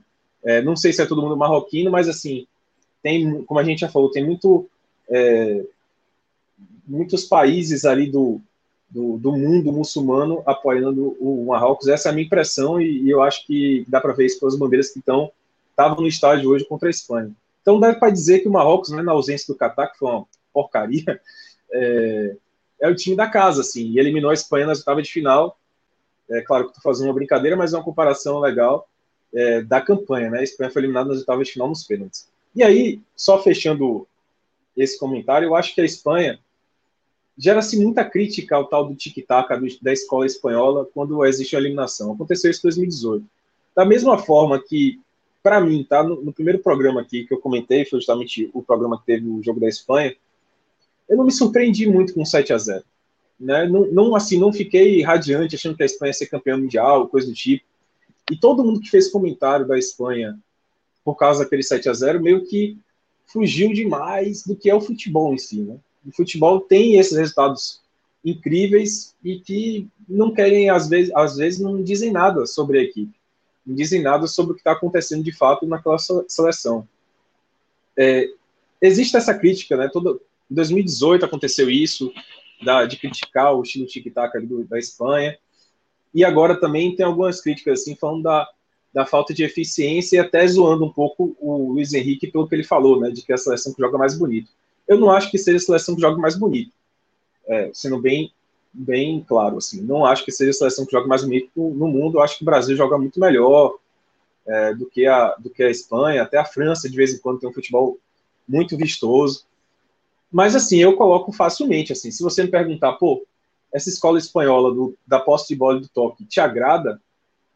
É um, é um futebol bonito? Eu digo sem, sem nem pestanejar, assim, sem duvidar que é. É, um, é uma escola de futebol muito bonita. É, é, gostoso você ver a Espanha jogar. Você tem técnica, você tem posse de bola. Uma coisa que a Espanha faz muito é quando ela perde a bola, ela pressiona, recebe a bola de volta, em pouquíssimos segundos aconteceu isso hoje contra o Marrocos e ela domina de novo, ela consegue impor ao adversário é, um jogo. Tu já viu ao vivo lá? Oi? Tu já viu ao vivo isso? Não, felizmente não. Quer dizer, eu, é, não, não é, vi não. Eu vi, eu vi. É, e é com, a, com a, a, ótima geração, que era, era o rescaldo ali, porque a, a, geração de ouro ali é o título da Eurocopa de 2008, o título mundial de 2010 e o título da Eurocopa 2012. Ou seja, esse, esse ciclo aí com base, a base muita gente do Barcelona. E eu vi Espanha e Uruguai. Primeiro jogo na, da Copa das Confederações na Arena Pernambuco com o auge disso aí. Depois vai ter um. Vai golear. O Tahiti faz. Acho que é 10 a 0. É uma, é uma, é uma goleada bem, bem maluca. A Espanha ganhou esse jogo 2 a 1 Veja só, é admirável o controle da bola. Não sai dos pés da Espanha. Mas eu vi o jogo 2013 e a gente está em 2022 e é, com peças diferentes, mas a impressão no final é a mesma coisa. Você olha assim e diz, porra, aquele controle todo tudo bem, era o Uruguai. Era o Uruguai que tinha sido o semifinalista da Copa 2010, tinha sido campeão da Copa América 2011, por isso que estava na Copa das Confederações Uruguai, ou seja, era, era um Uruguai, Uruguai muito bem montado. Mas é, a impressão que dá é de, de uma subutilização, ou uma, é, a incompatibilidade, melhor dizendo, uma incompatibilidade, Vilar, em relação ao, ao, ao desempenho ofensivo do controle que você tem. Tem hora que você fala assim, porra, é como se fosse assim, ó, meu irmão, se os caras fizerem uma zero, acaba o jogo. Porque ninguém vai tomar bola dos caras, vão ficar lá. E você diz, pô, o cara tem um controle desse. Como é que o cara tem um controle desse? Como é que o cara, o cara, no caso da Espanha, como é que não pode se impor de uma forma mais incisiva, mais é, definitiva? Porque o, a forma como a Espanha jogou aquele jogo, terminou 2x1 para o Uruguai. Estava 2x0, bem fácil, o Uruguai diminui, e aí no final, essa falta de decisão quase deu ali o espaço para o Uruguai buscar o empate. Porque os caras poderiam ter passado por cima. O domínio é muito grande. E, ne, e, nesse caso de hoje, não é que não quis passar por cima, porque realmente não consegue. Domina, domina, mas assim, quase 10 anos depois, e o jogo é muito parecido, e nesse caso, estou dizendo no mau sentido. É admirável o controle da bola, porque é, quase ninguém consegue fazer isso, mas ao mesmo tempo, como é que você consegue fazer o mais difícil, que é controlar o jogo, ter a bola, não impedir seu adversário de ter a bola, mas você, dentro ali no, nos últimos 15 metros do campo, ou seja, perto da barra do adversário, você consegue, você não evolui. Porque nesses 10 Mas é- anos, é... a Espanha não, não, é, não, ficou muito diferente. Ela não, ela não, conseguiu se transformar numa potência ofensiva. Mas Inclusive, é isso que eu ia falar. Mas, lá para cá, tá? São três vitórias de 2010, 14, 18, 22. A Espanha jogou 11 partidas, só venceu 13 jogos. Isso é um desempenho patético para o time que tinha acabado de ser campeão do mundo. Mas, Cássio, é justamente isso que eu ia falar. Assim, é, entenda, eu acho a proposta que a, Espanha, a escola, né, começou a chamar isso de escola espanhola. Eu acho que a escola espanhola, que na verdade é a escola da seleção, porque, por exemplo, o Real Madrid não joga assim, nunca jogou, na verdade. Quando fica tricampeão da Liga dos Campeões, não foi assim. É mais próximo é, do Barcelona, né, Vilar? É, de um momento do Barcelona, né? Porque em determinado momento o Barcelona parou de jogar assim. Em 2015 foi campeão com outro estilo. É, recentemente, mesmo com chave, não joga assim. É mais de um momento né, que o Guardiola levou e que, na, na verdade, a Espanha até potencializa demais o estilo do Guardiola né, no Barcelona. Mas, assim, entenda, eu acho a proposta muito legal. Eu gosto da, da ideia. Agora, a prática, é, eu até fui cornetado aí nos comentários pelo Johansson Cardoso, Johansson Cassiano, é, que ele falou assim: Gostoso ver a Espanha jogar, pelo amor de Deus. Entenda, quando tem um 7 a 0 sobre a Costa Rica, todo mundo acha gostoso. Né? Quando tem uma goleada que a Espanha consegue na Eurocopa, com esse estilo, todo mundo acha bonito e, e joga lá em cima. Porque quando encaixa o jogo, quando essa proposta é, de estilo de bola, de jogo, é, de dominar muito, de não deixar o adversário com a bola, de fazer toques rápidos, de circular a bola, de, de sabe, de, de ser muito dinâmico, dinâmico nesse, nessa toque de bola, de, de não deixar, em, em, geral, o adversário ficar com ela. Quando o jogo encaixa, é 7 a 0 velho, como aconteceu na, contra a Costa Rica. Agora, qual é, a, digamos assim, a porcentagem de vezes na história da Espanha recente em que isso funcionou? Muito pouco. Se você pegar a história da Espanha com esse estilo da, que chama de tic-tac, é, você não consegue tirar jogos em que a Espanha tenha goleado os adversários por conta desse estilo. Geralmente inclusive na Copa 2010, ganhou tudo numa diferençazinha de 1 a 0 ali. Então, quando esse estilo encaixa, é bonito, você consegue entender a proposta e o resultado. Agora, é, é, é, você me perguntar mais uma vez, se você gosta desse estilo, Vitor, eu acho muito bonito ver a Espanha jogar. Agora, não é todo jogo. É, ela não é eficiente. Se você perguntar, pô, esse estilo leva a Espanha a ser eficiente, eu digo não. E aí talvez seja de se questionar esse estilo pela falta de eficiência dele e pela falta de resultados que levou a Espanha a, a, nesse, nesse estilo. Quais foram os resultados da Espanha com esse estilo? Teve aquele período, de 2008, 2010, 2012. Fora isso, não teve mais, como você lembrou. De 2010 para cá, a Espanha ganhou três jogos na Copa do Mundo. E não teve, assim, grandes resultados na, Copa, na Eurocopa depois de 2012. Foi eliminado em 2014 na primeira fase, 2018 caiu nas oitavas de final, e agora caiu nas oitavas de final de novo. Então, assim, a proposta é bacana, mas a eficiência dela não. Mais uma vez, se você me perguntar se acha o estilo da Espanha bonito, é um dos mais bonitos do mundo? Eu acho. Não tem como. Não dá para você pegar agora metade do Brasil, 80% do Brasil, que viu aquele jogo contra a Costa Rica 7 a 0 e falou: rapaz, a Espanha tá jogando bola. E agora dizer que não é bonito o estilo. É bonito. Agora, se você acha que a Espanha é pouco eficiente, aí eu tenho certeza absoluta. É muito pouco eficiente. E aí eu completo porque eu acho que isso tem muito a ver com o estilo de jogador espanhol que está sendo criado. Se você pega esse estilo e bota no Barcelona, que aconteceu lá com o Guardiola, funcionou muito. Foi o time que mais encantou o mundo no, nos anos 2000. Foi aquele time do Barcelona de Pep. Por quê? Porque tinha essa mentalidade, essa mentalidade de tic-tac, tinha. Mas tinha jogadores decisivos na frente. A Espanha nunca teve um cara como o Messi. Nunca. Nem quando foi campeão mundial. Que é um cara que pega esse estilo e consegue definir a jogada. É esse cara que consegue infiltração, é o cara que consegue fazer o gol, é o cara que consegue pegar esse estilo e levar ele até a última eficiência. A Espanha nunca teve um Messi. A Espanha nunca teve um Cristiano Ronaldo. A Espanha nunca teve um Mbappé. Nunca teve um Neymar. Nunca teve um Luiz Soares. Pegando jogadores que, que foram campeões do Barcelona em 2015. Luiz Soares, Neymar e Messi, que fez um ataque dos sonhos. A Espanha não tem esses jogadores. Nunca teve na sua vida. O jogador que chegou mais perto disso era Davi Villa, que foi campeão em 2010. E que foi muito por conta dele que a Espanha foi campeão em 2010. Então, assim, fala muito sobre o estilo de jogador que está sendo criado naquele país. Eu acho que se você pegar, volta a dizer, esse estilo, levar para um time em que você pode contratar o cara que for é, de qualquer país, você vai conseguir bons resultados. É assim que o Manchester City faz com o Guardiola e é assim que o Barcelona fazia com o Guardiola. Que é bonito de ver. Agora, na Espanha, especificamente, que é quem abusa até hoje desse, desse estilo, ela não é eficiente por conta do estilo de jogador espanhol. Você não pode pegar um cara como é, Morata e dizer que ele é eficiente. Um, um, atacante que é reserva do Atlético de Madrid. Você não pode pegar um Dani Olmo, que joga num time médio da Europa, e dizer que ele é eficiente. Você não pode pegar Asensio, que é reserva do Real Madrid, e dizer que ele é eficiente. A geração espanhola não tem há muitos anos esse jogador eficiente. É, então, eu acho que o estilo é bonito, mas, volto a dizer, não é eficiente. Fala muito sobre o estilo de jogo, de jogador que a Espanha tem. E só para completar, é como se a Espanha fosse um time muito bom de um intermediário, da intermediária dela até a intermediária do adversário. Naquele espaço do campo ali, na intermediária dela, a intermediária do adversário, ela joga um futebol que é muito vistoso, que é muito eficiente, porque ela não deixa o cara ficar com bola. Mas no terço final do campo e do terço inicial do campo, porque a Espanha também tem defeitos absurdos de zaga, tanto é que está usando Rodri na zaga, porque não tem uma boa safra de zagueiros.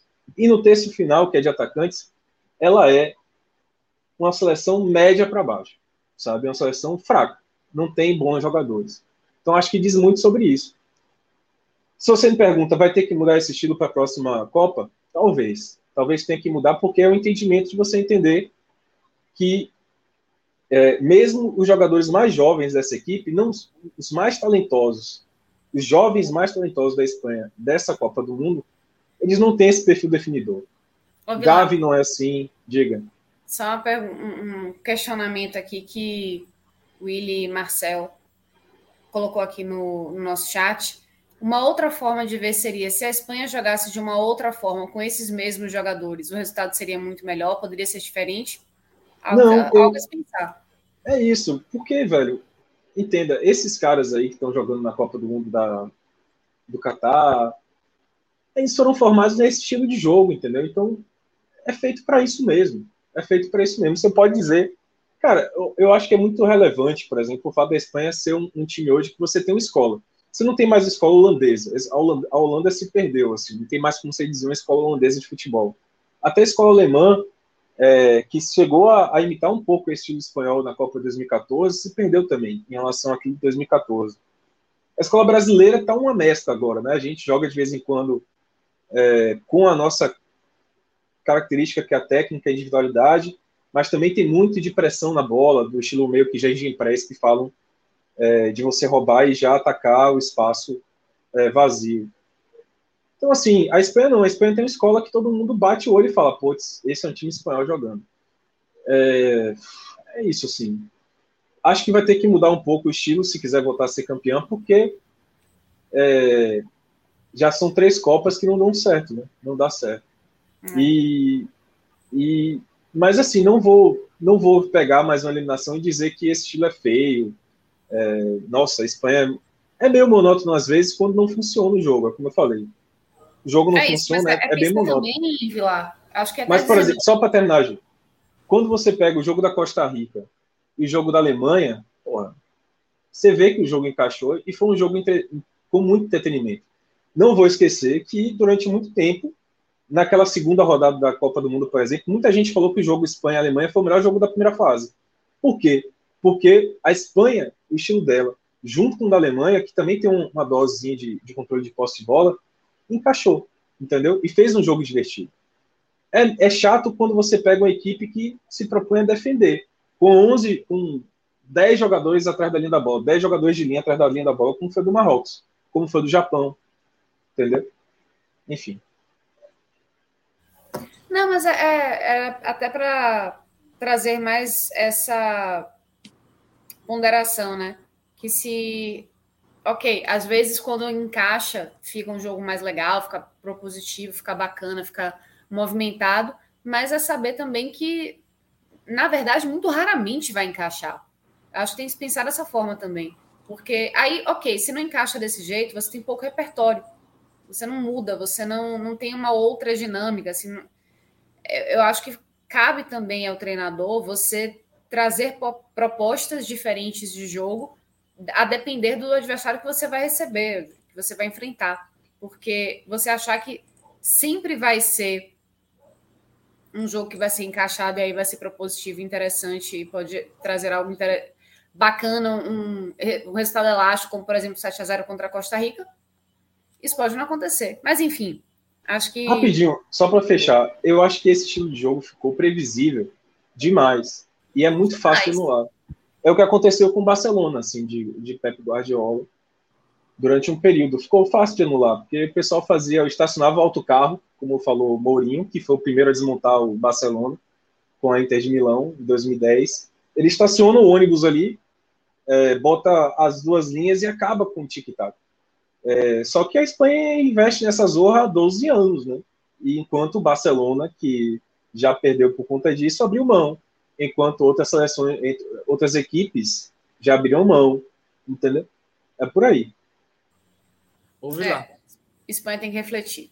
E a gente até, quando foi falar da Alemanha, que a gente foi pegar os títulos da Bundesliga, né, para comparar, de quando a, a Alemanha criou toda aquela história da grande revolução no futebol, depois da Copa de 2014, que era um exemplo para o mundo, e vem de insucessos, né, em Copas. E assim, são gerações relativamente boas que não dão liga. E, querendo ou não, reflete muito o, o, hoje o estado atual da La Liga, somente o Barcelona, que por muito tempo aí foi um dos principais reveladores de talento da seleção espanhola. O Real Madrid também. Não que hoje a gente não tenha revelações de ambos os lados, mas talvez hoje os principais jogadores da seleção espanhola, assim, de, do goleiro ao atacante, de atletas que não foram convocados e alguns outros se veem mais fora da Espanha do que na própria Espanha. Quando a Espanha foi campeã do mundo, era basicamente os 11 titulares Real Madrid e Barcelona. E eram aqueles grandes clássicos, toda aquela rivalidade, existia até uma, uma, uma rixa, um medo dessa rixa que existia entre os atletas em relação à Copa do Mundo também. E eles abraçaram a causa e acabaram campeões do mundo, né? Porque talento ali tinha. Então, assim, é outro exemplo de sucesso que estagnou, como a Alemanha também, que, que depois de 2014 era a grande revolução do futebol, que precisa ser revisto. Talento tem, né? Mas precisa ser revisto.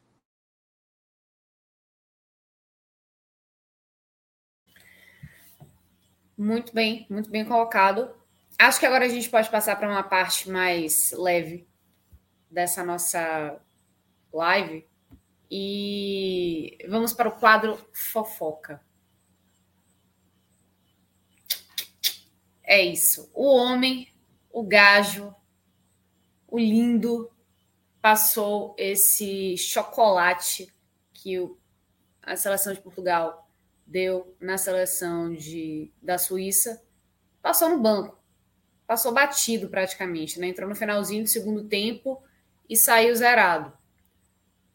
Algo que foi muito ventilado, né? E, e, e até percebido na própria coletiva do técnico né, de Portugal, Fernando Santos, quando ele comentou que ele não fugiu nem da pergunta, né, quando questionaram ele sobre uma, um desentendimento dele com Cristiano Ronaldo, ele disse que não gostou quando Cristiano Ronaldo foi substituído no jogo anterior, né, e que teria dado uns xingamentos lá, não sei o que, ele falou que não gostou dessa atitude dele, que não é assim, etc.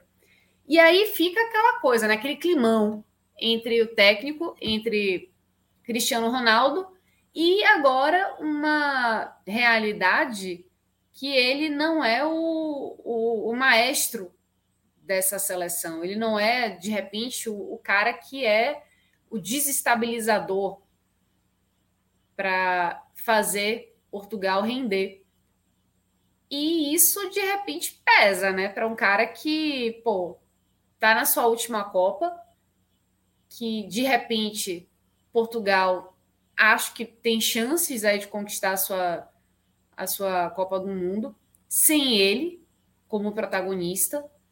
E seria meio um plot twist muito doido, né? Um cara que durante tantos anos é, carregou essa seleção nas costas, né? até na Eurocopa, no, na, na própria edição de 2018, ele mesmo fazendo hat-trick né, na Espanha, e, enfim, destoando muito para cima. Agora ele é um cara que não acompanha assim essa essa jovialidade né, dos, dos principais jogadores de, de Portugal, até porque ele também está muito fora de ritmo de jogo, né, meio que boicotado aí pelo Manchester United, enfim. Mas é, eu queria saber a impressão de vocês, meninos, sobre esse esse climão, né, que está na seleção de Portugal. Quem quer começar? Ninguém? Só falando uma coisa. eu tinha falado tanto que eu disse, vou deixar passar a bola, mas aí tu ficou claro. eu também. Eu também. Mas só comentando uma coisa, né? Só rapidinho, falando das fotos aí. Essa foto do meio são os fotógrafos que geralmente ficam ali alinhados para fotografar o time perfilado cantando indo os fotógrafos, por conta de Cristiano Ronaldo, foram para o banco. É porque olhando assim, parece até que é o time alinhado, mas é o banco alinhado cantando o, o hino nacional de Portugal. E os fotógrafos foram para lá, por causa de Cristiano Ronaldo. Eu acho que isso é um exemplo do que é ter Cristiano Ronaldo no campo pela primeira vez na, na Copa do Mundo. Eu estou sendo invocado no chat, então vou falar. Assim, a, a, temporada, a Copa do Mundo de Cristiano Ronaldo não começou na Copa do Mundo. Eu acho que para um atleta de 38 anos, para um cara como ele, tudo isso tem que ser colocado na balança. Vou tentar tirar um pouquinho aqui a questão do, do, do fã, do, do ídolo, entendeu? E, e, analisar a temporada.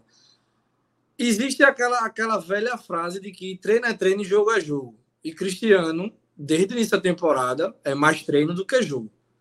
Então, assim, para um cara de 38 anos sem sequência, é complicado você chegar numa Copa do Mundo onde você tem uma seleção querendo não voando e você tem que entrar voando também. Como eu disse, treino é treino, jogo é jogo. Tudo que envolve Cristiano Ronaldo sempre é polêmico, pro bom ou pro ruim, por opinião dada ou não, por notícia ou não, em relação a ele. E assim, ele perde a pré-temporada no Manchester United e depois que ele deu essa entrevista recente agora bombástica, né, que era um trechinho da entrevista a cada semana, aí falou do Eric Ten Hag, falou dos donos do Manchester e falou de, de outros treinadores, de outros jogadores que passaram pelo clube também. Teve a questão da perda do filho dele, né? Que ele disse que foi o principal ponto, que ele ia ter filhos gêmeos e acabou perdendo um dos filhos e acabou perdendo a pré-temporada e disse que chateou muito a, a, o fato de duvidarem dele, dele não ter se apresentado no período eh, pré-estabelecido pelo clube por conta da, da, do falecimento do filho, né? Que segundo ele afetou muito ele, afeta até hoje, sabe? Ele, segundo informações, ele teria desenvolvido alguns problemas em questão de depressão, algumas situações assim. E é entendível o Eric Ten Hag, que estava chegando ao clube opta por quem vinha treinando, por quem vinha jogando. Então, o Cristiano já chega com o peso do clube de estar no banco. Então, existe toda uma pressão de um cara que tinha acabado de chegar uma temporada antes, que foi o artilheiro do clube, com 18 gols e etc. E tal. Então, assim, você tem que analisar o contexto inteiro, porque ele hoje, nessa Copa, não está rendendo tanto quanto todo mundo talvez quisesse que ele rendesse aos 38 anos. Que também tem esse ponto. Sabe? Aos 38 anos a gente fala de Daniel Alves aí que tem 39, que é um absurdo para muita gente estar tá na Copa. Antes de Cristiano chegar na Copa, ou, ou antes da, dessa, do início dessa temporada, para ninguém era um absurdo Cristiano estar na Copa. E assim, a diferença de um ano, de meses, porque de fato o, corpo pesa, querendo ou não, e a questão dele não estar tá jogando, né? Eu não acho que, que ele vem sendo o problema da seleção de Portugal, como muita gente gosta de atribuir, não acho, de campo, principalmente, e extracampo também, pelas entrevistas que a gente vê. Teve toda a polêmica de chegou no, no início e, no, e, apertou a mão de Bruno Fernandes, e Bruno Fernandes não apertou. E, e, e, o Cancelo no treino ficou chateado porque ele fez isso, fez aquilo e tal.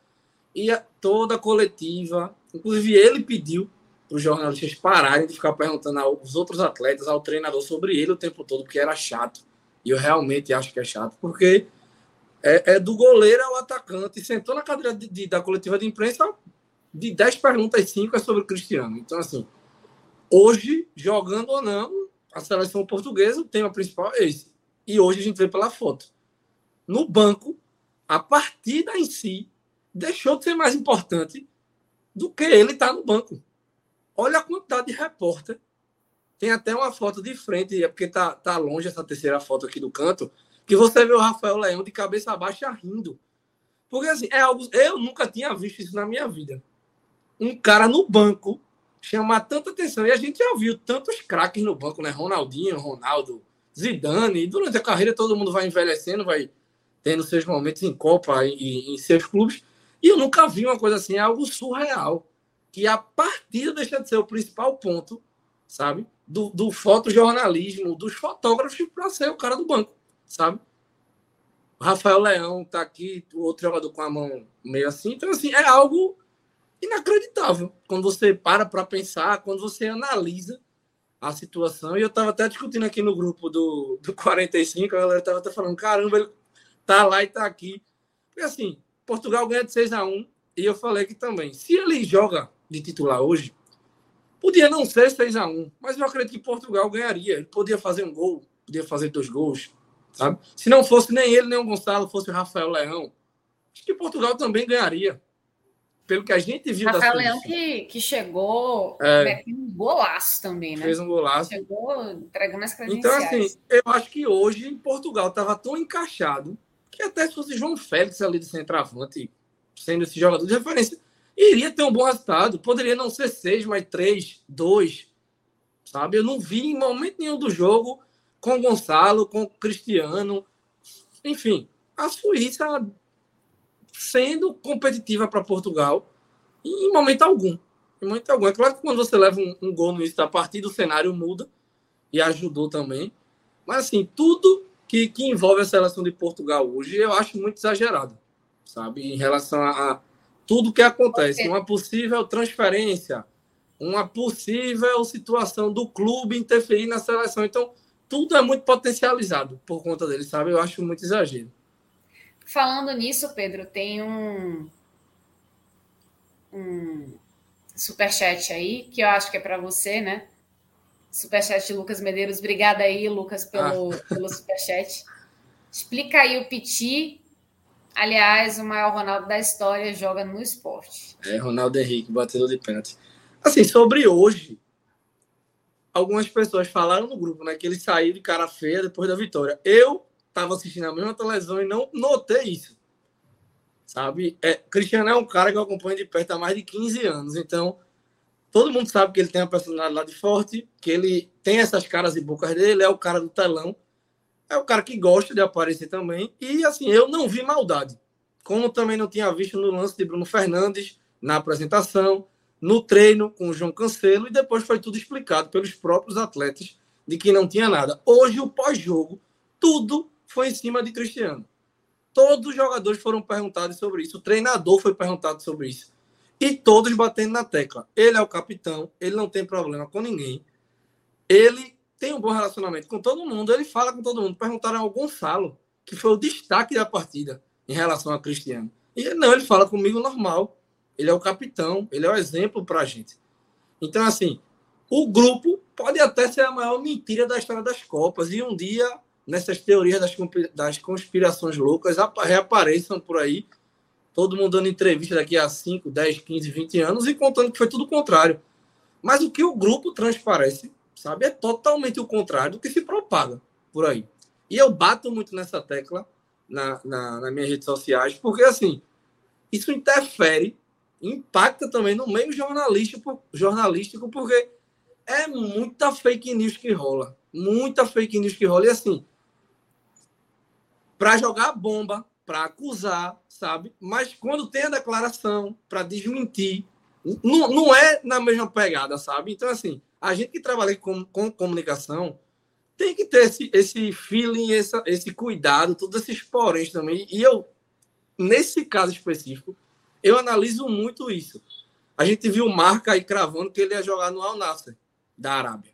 Hoje ele deu, falou, passando pela zona mista, dizendo que não tem nada certo.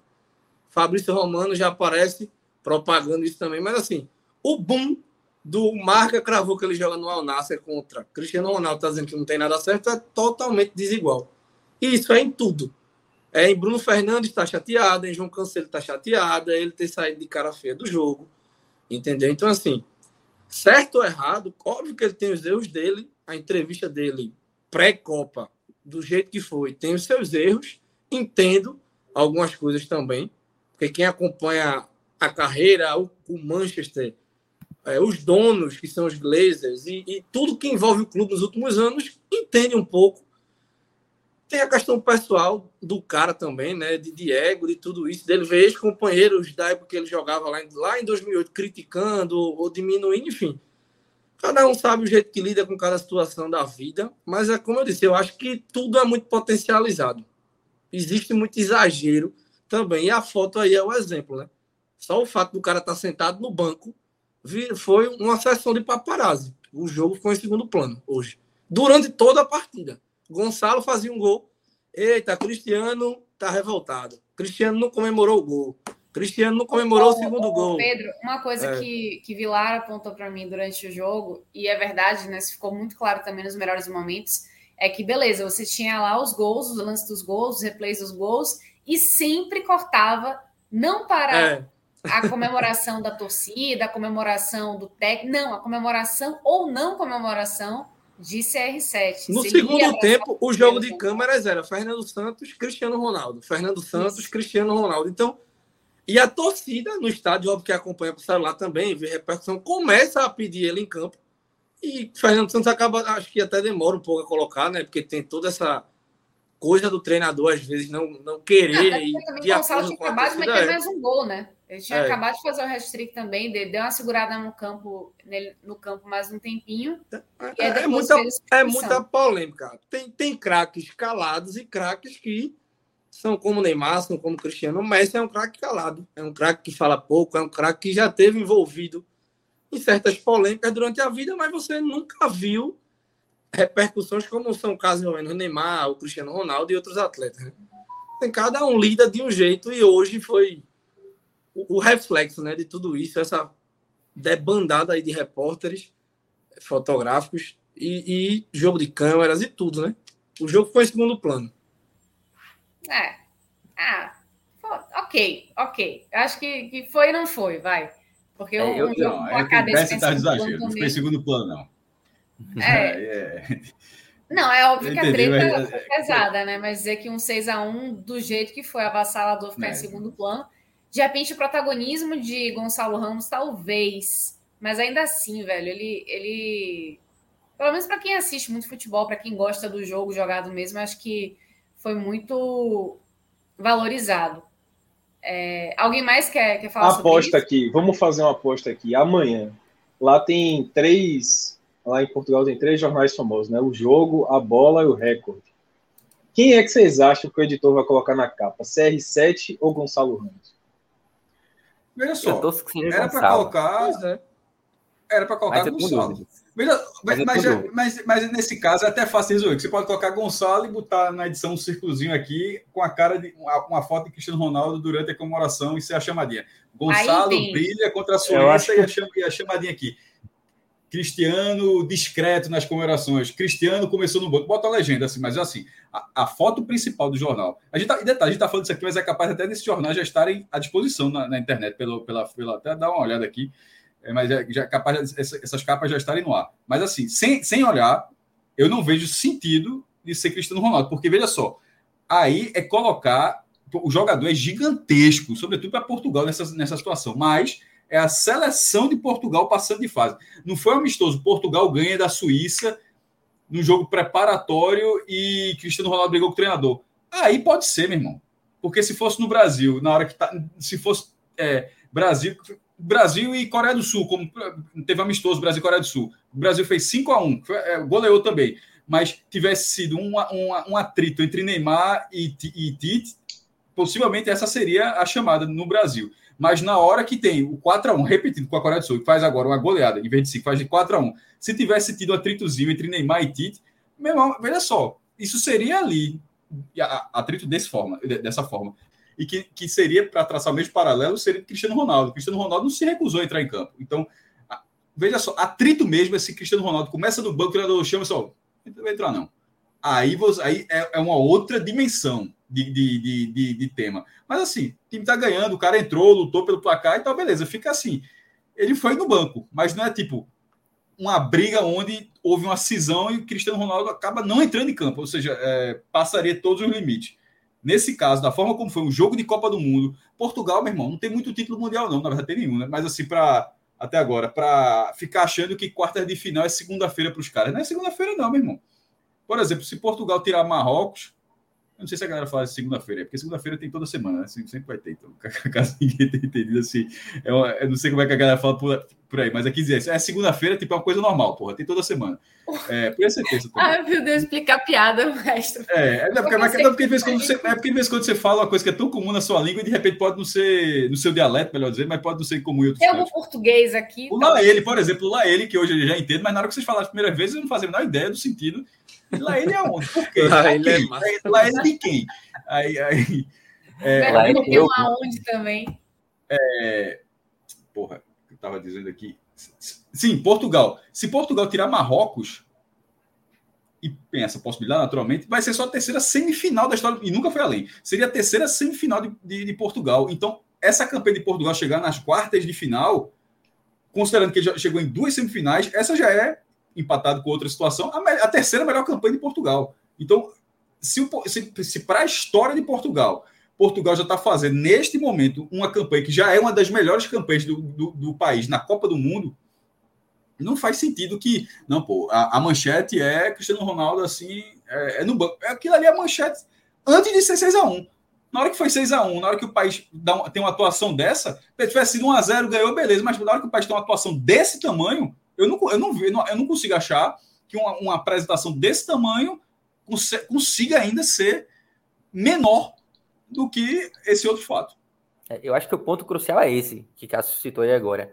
Antes do, do, do término do jogo, né, antes do 6 a 1 eu concordo que isso, pô, é, é manchete internacional, né? Você ter um jogador como Cristiano Ronaldo, o maior, ou um dos dois maiores jogadores de uma geração, no banco de reservas em um jogo tão importante, um jogo de quarta de final de Copa do Mundo, é de fato algo que eu até entendo que os fotógrafos ali naquele momento de início do jogo estejam todos virados para o banco de reserva. Passado 6 a 1 resultado tão é, surpreendente, tão importante para Portugal, eu acho que houve sim um exagero na cobertura da imprensa ali, na medida que perguntou para o próprio Gonçalo Ramos sobre a situação de Cristiano Ronaldo. O cara tinha feito três gols no jogo de quarta de final, de, de oitava de final de Copa do Mundo.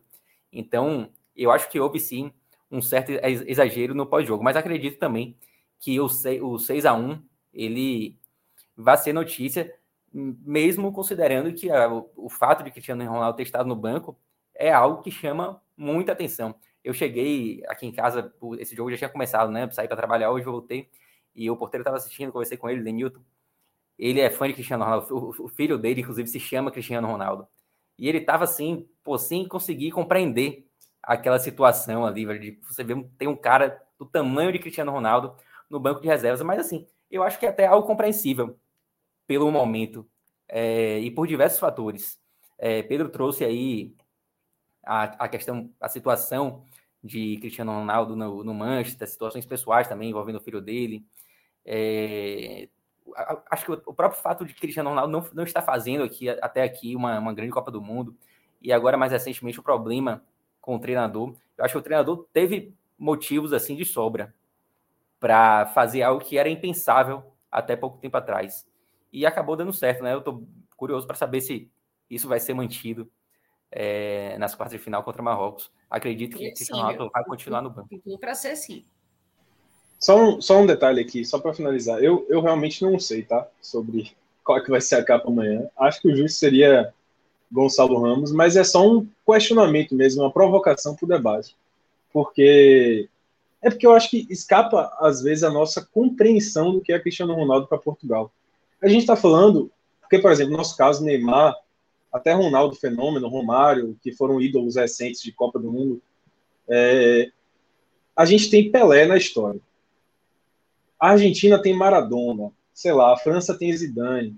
Cara, Portugal Cristiano Ronaldo é o maior jogador da história desse país. Eu sei que tem Eusébio, Eusébio claro. Eu sei que teve Figo, que foi o melhor do mundo. Mas assim, vamos ser honestos, né? Eusébio não, não é o nome que Cristiano Ronaldo é no futebol mundial. Na Copa do Mundo, Eusébio ainda é maior do que Cristiano Ronaldo. Né? Inclusive tem mais gols, é um recorde que eu acho que Cristiano tá querendo bater. Mas, velho, é difícil, né? Você comparar o Eusébio com o Cristiano na carreira dele no futebol fora de Copa do Mundo, assim. Então, Portugal tem uma verdadeira fascinação por Cristiano Ronaldo. Uma fascinação. E, e ele é o maior jogador da história, velho, no, país. Ele é o cara que, para muitos jogadores que estão aí, o próprio Gonçalo Ramos falou isso, ele é o exemplo, cara. Ele é o cara que deu o pontapé. Foi basicamente assim, para muita gente, Portugal foi colocado no mapinha do futebol por causa desse cidadão chamado Cristiano Ronaldo. Ô Vila, e, e esse dado que o, traço, que o Cássio traz em relação a, a ser a, te, a, terceira possível semifinal de Portugal na história, Cristiano estaria em duas. Entendeu? Então, assim, é um peso muito grande para uma seleção que até pouco tempo é. tinha pouquíssimas ou quase nenhuma participação em Copa do Mundo. E desde que ele iniciou né, esse projeto de, desse super jogador, não perdeu mais competição nenhuma. Esteve presente em todas as Copas, é, brigando em Eurocopa, ganhando, Nations League ganhando. Então, assim, muda né, o patamar e você entende todo o cenário. Então.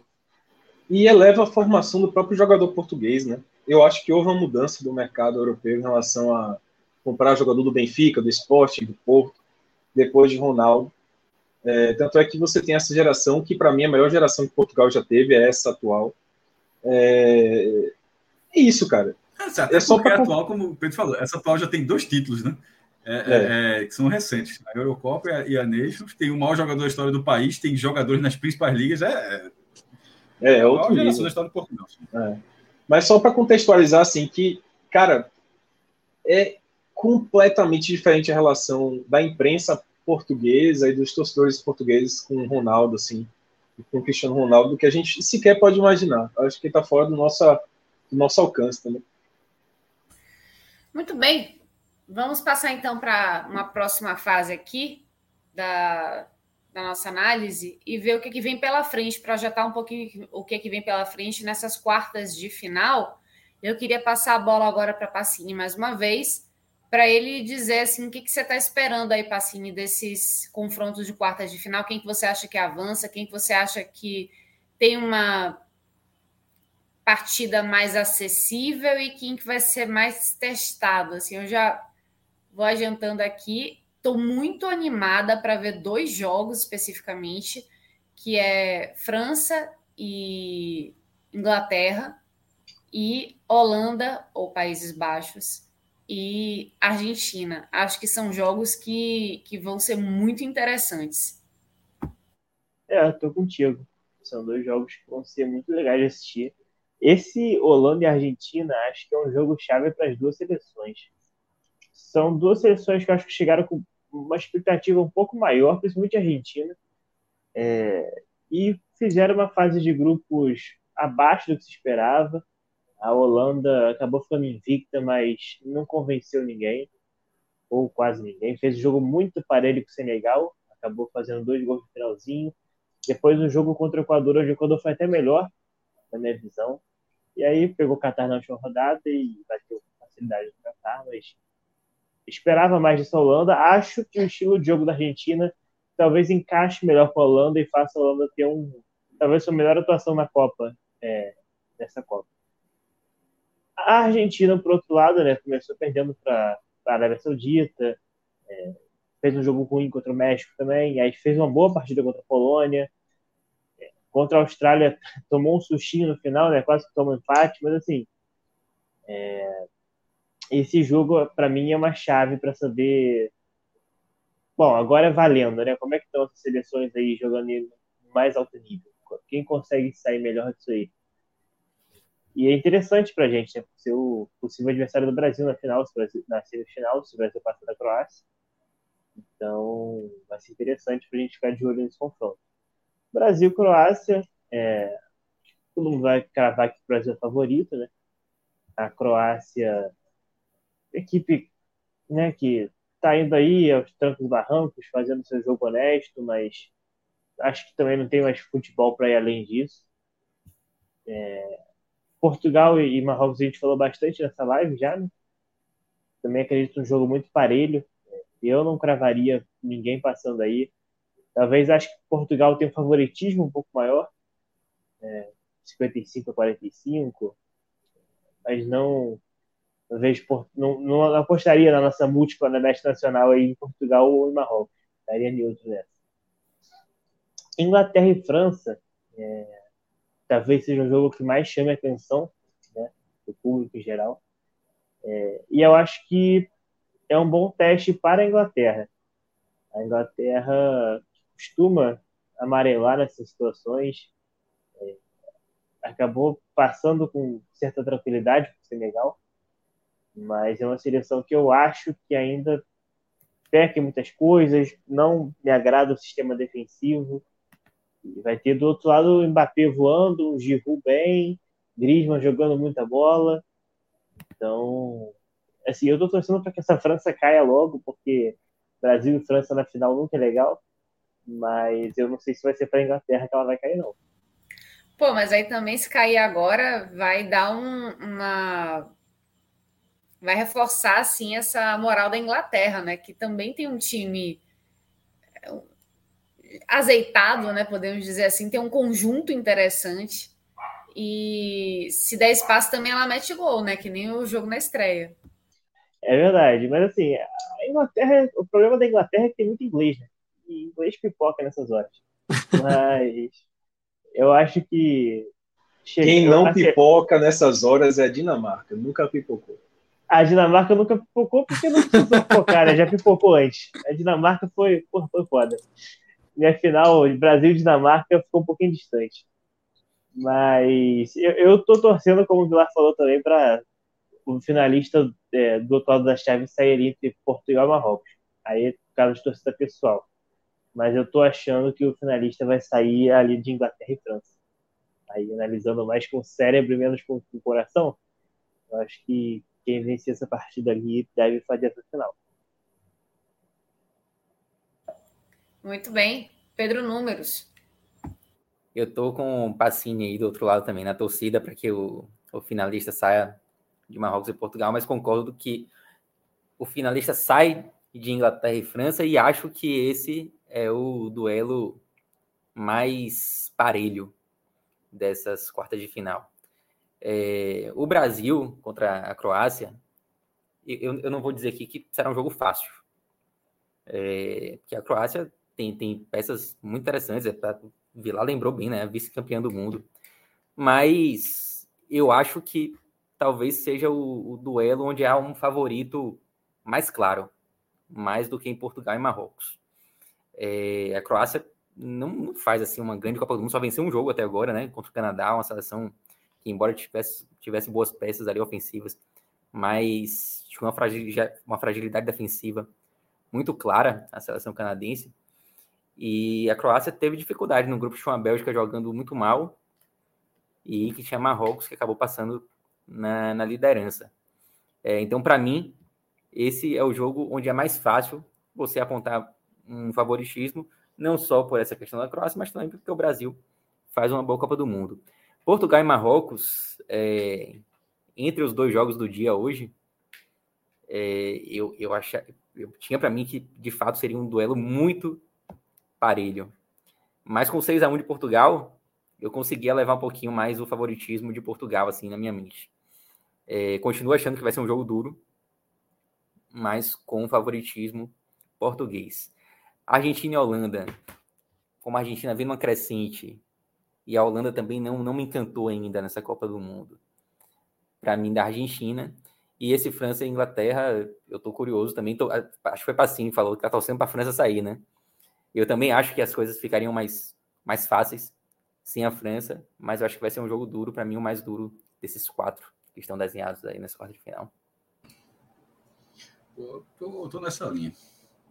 É, acho que o Brasil é, é, mais favorito contra a Croácia do que Portugal contra Marrocos. Já falei aqui. Por exemplo, não era, é, em tese não era para ser, porque Croácia é vice-campeã do mundo e, Marrocos é uma seleção é, de um continente que bateu o seu teto até aqui. Só que não dá para analisar, você tem que analisar o que, o, o que cada um está fazendo, o que, o, que, o que a Croácia está fazendo. A impressão, apesar de ser um time muito experiente, mas é um time que vai se arrastando até essa fase, enquanto o Marrocos é um time que, tá, que, que chega nessa fase com propriedade. Tá, a, a, a análise que eu vejo até assim. Então, neste momento, eu acho é, se, num cenário normal, antes da Copa do Mundo, se a gente, ó, na Copa do Mundo, não sabe os resultados, de repente faz aí, as quartas de final são essa aí. Eu, era difícil, pô. A maior disparidade seria Portugal e Marrocos. E talvez até seja para alguns aí, não estou dizendo que, que, que, é definitivo, não, mas que nesse momento, pelo que eu vi nessa Copa até aqui, eu acho que o Brasil tem um potencial. E pelo que o Brasil está jogando, pelo que a Croácia está jogando, eu acho que a distância é maior do que a distância de Portugal para Marrocos. É, Argentina não à toa, e... maestro. Marrocos passou em primeiro no grupo da Croácia tomou um gol, pô. É, tomou, tomou, um gol na, tomou um gol na Copa jogando contra três seleções europeias de categoria, porque tem seleção safada também. Mas três seleções com categoria. Na Copa tomou um gol. É, Argentina e Holanda. Apesar, apesar dessa linha que, que o jogo da, da, da, Argentina pode encaixar muito bem para a Holanda, mas o, a crescente de Messi na, nesses últimos jogos assim, mesmo que o time da Argentina não, não tenha ainda feito. Uh, tirando isso, ET, tirando uma né? peça ou outra. Hã? O Messi já está no modo ET ativado. É, assim, é, é tipo, nesse nível que ele está jogando, mesmo com. Porque, veja, se outro time, todo mundo estivesse jogando fino também, aí era um negócio assim para. É, que pode até acontecer. O cara, ele pode até puxar o time para cima. Ele não aconteceu, não. Ele está jogando assim muita bola, mas o time ainda não está não tá acompanhando, cada um no seu nível, naturalmente, naturalmente mas não está acontecendo. Mas com essa crescente de, de Messi na Copa do Mundo, eu acho que aí fica um diferencial ofensivo muito grande para essa partida. Então, mesmo imaginando que de fato o jogo da Argentina possa encaixar com, com, com o da Holanda, que é muito bem defensivamente, tem, tem, pode ter uma das revelações da Copa. E, porra, é um dos grandes países. Assim, é, no futebol, na minha opinião, é o maior país do futebol não campeão do mundo. Assim, de, de quem de quem ainda não ganhou a Copa, é, é já foi três vezes difícil. Mas, assim, de clubes, de desempenho de seleção e de valores individuais. A quantidade, a quantidade de bons jogadores que já, que já teve, melhores do mundo em várias épocas. Van Basten, melhor do mundo dos anos 90, é, Cruyff, melhor, um dos melhores do mundo, bola de ouro na Europa lá nos anos 70, outros, é, Schneider, que é, bola de ouro da, acho, da Europa, não foi nem do mundo, mas foi bola de ouro da Europa lá em 2010, poderia até ter sido melhor do mundo naquele ano, ou seja, em várias gerações, com vários bons jogadores, eu só citei três, mas tem, pô, tem, tem muito, tem, dá pra, tem mais de dez. Boas seleções em várias épocas, títulos relevantes expressivos com seus clubes em várias épocas, então assim, no futebol, é, acho que é o maior país não campeão do mundo. Mas a, nesse nível pode é, tende a decidir. Holanda, é, Inglaterra e França, aí é um equilíbrio, só que aí, se eu acabei de falar de Messi, a mesma lógica vale para Mbappé. Se Mbappé ficar decidindo, decidindo do jeito que Messi está decidindo, a Inglaterra, mesmo com mesmo vivendo uma fase que em 60 anos não teve, porque desde que foi campeã do mundo, quase 60 anos, né? É, desde que foi campeã. Já bateu 60 anos? Já, já meu irmão, já, já, já passou, já passou, já tem 1966 já faz quanto tempo já, meu irmão? 50, 56, né? Não, quase 60 anos, então. 56. Quase 60 anos. É, quase, tá batendo quase a conta. É, de lá para cá, foi semifinalista da Copa em 90, com uma geração até boa, com Lineker, com David Platt e tal, que tinha tido, Lineker tinha sido artilheiro em 86, naquela eliminação nas quartas para a Argentina, aquele era, era um bom time. Aí, de, e, e essa agora, vice-campeã europeia, semifinalista da última Copa, com um time que ainda continua sendo jovem, um time que está é, tá ganhando maturidade, mas Mbappé, Mbappé com 23 anos, mesmo, ah, Bellingham está bem, ah, é, Harry Kane está bem, ah, Saka está bem, tudo verdade.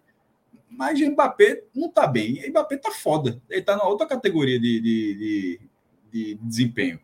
E assim, a Inglaterra, a Inglaterra não tem um jogador que está é, não tem, é outro patamar, não tem outro jogador que está fazendo isso. Então, a, mesma lógica que eu enxergo, que eu enxerguei em relação a Messi para a Holanda, eu coloco nesse França e Inglaterra por causa de Mbappé.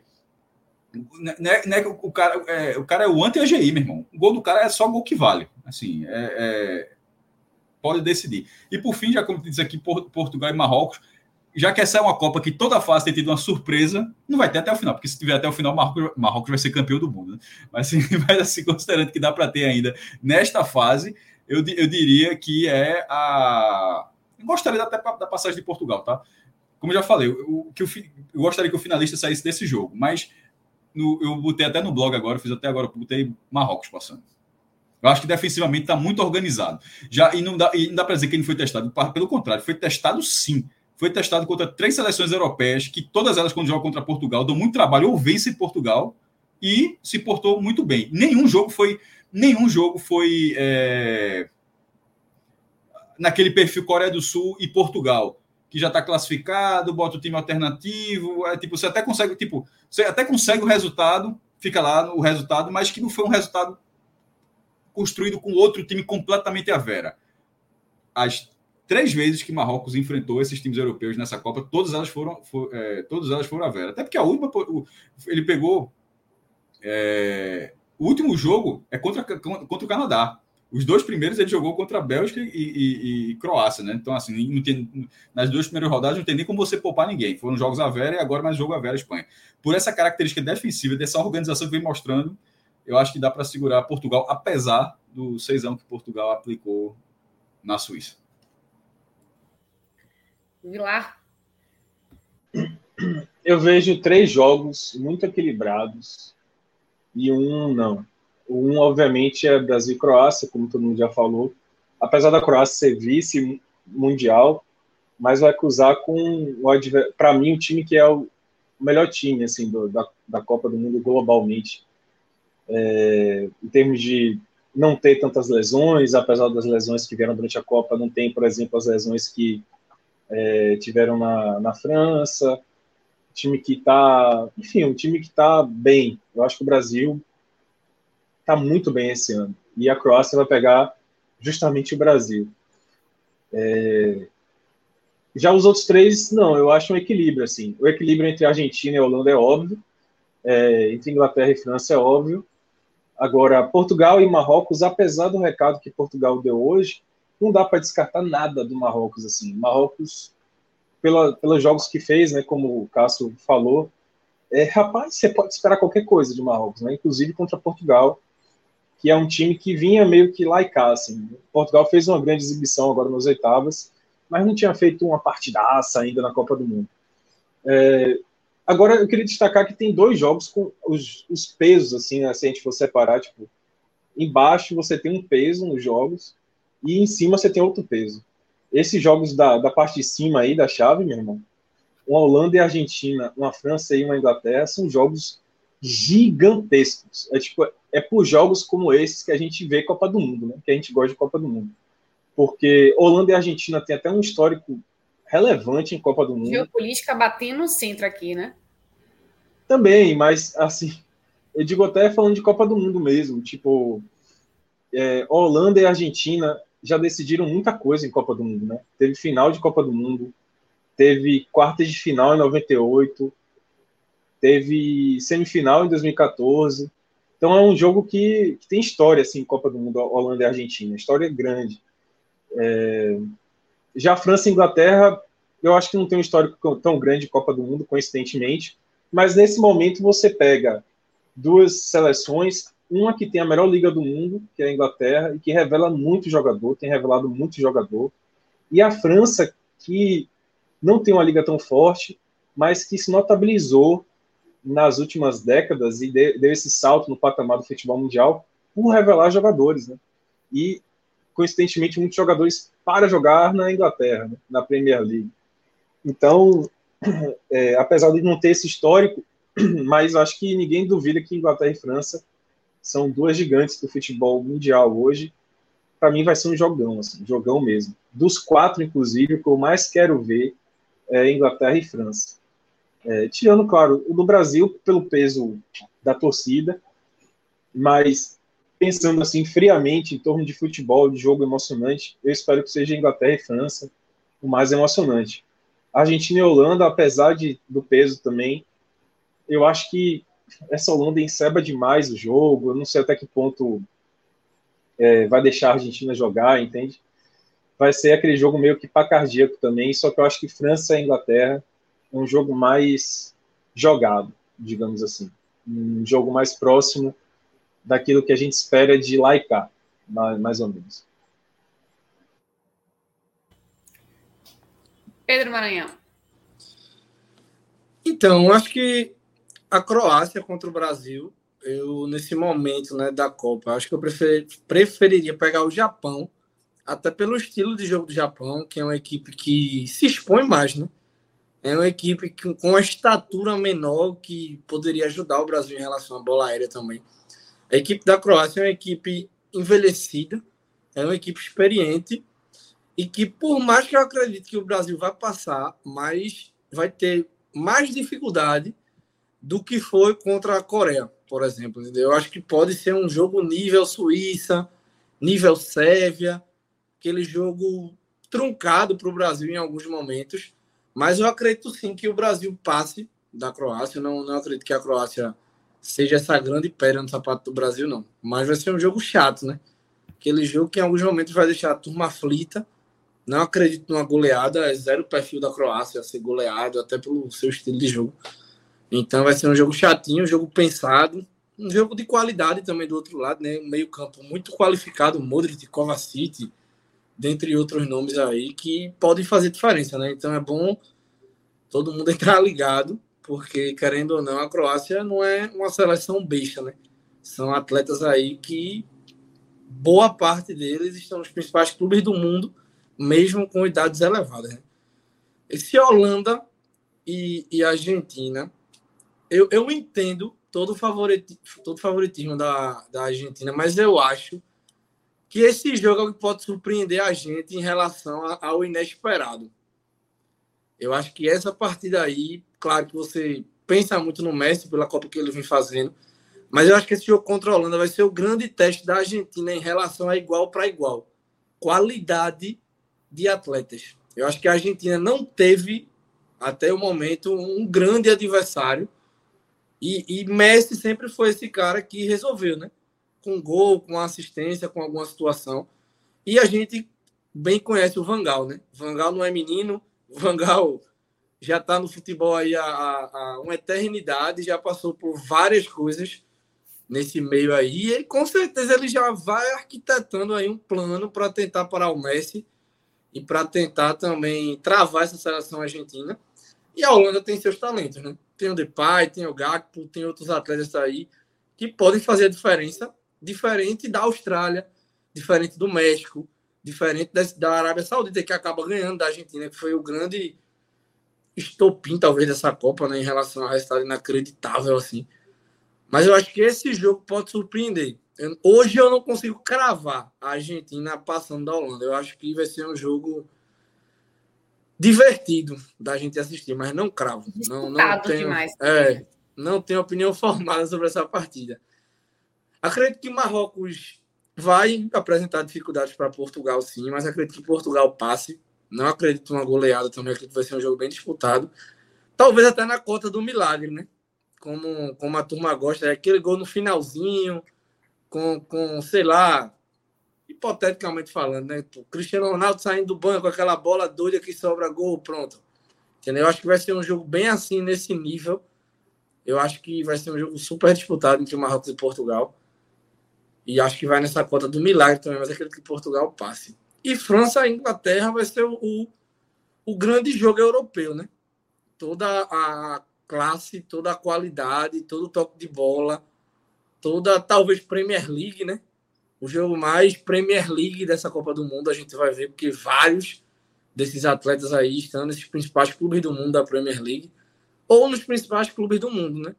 Só que a França, como o Cássio disse, tem esse jogador, como o Tite também gosta de falar, né? Que é o atleta desequilibrante, que é o Mbappé, que tá voando, que tá jogando a Copa do Mundo no, modo interclasses, pós Copa do Mundo, né? Que ele foi campeão, então tá tranquilaço. Bota a bola no ângulo, bota a bola no outro, e dribla, e tenta um lance, e perde a bola, e pega de novo e vai para cima. Junto com sua seleção muito mais leve. Como a gente falou nos outros programas aqui, eu sinto a França sem o peso de todas as outras seleções.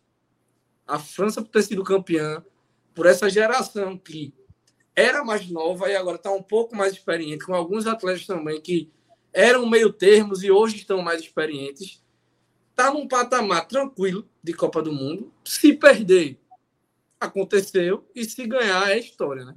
Então, assim, eu vejo pressão no Brasil, na Argentina, na Holanda, na Inglaterra, em Portugal, mas na França zero pressão, nenhuma partida, mesmo perdendo aquele jogo lá com os times reservas, com, com os atletas reserva.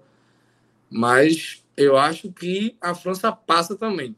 Mas vai ser um jogo disputado. Acho que um 2x1, um 3x2, não acho improvável de acontecer, não, porque o Loris gosta de emoção, né?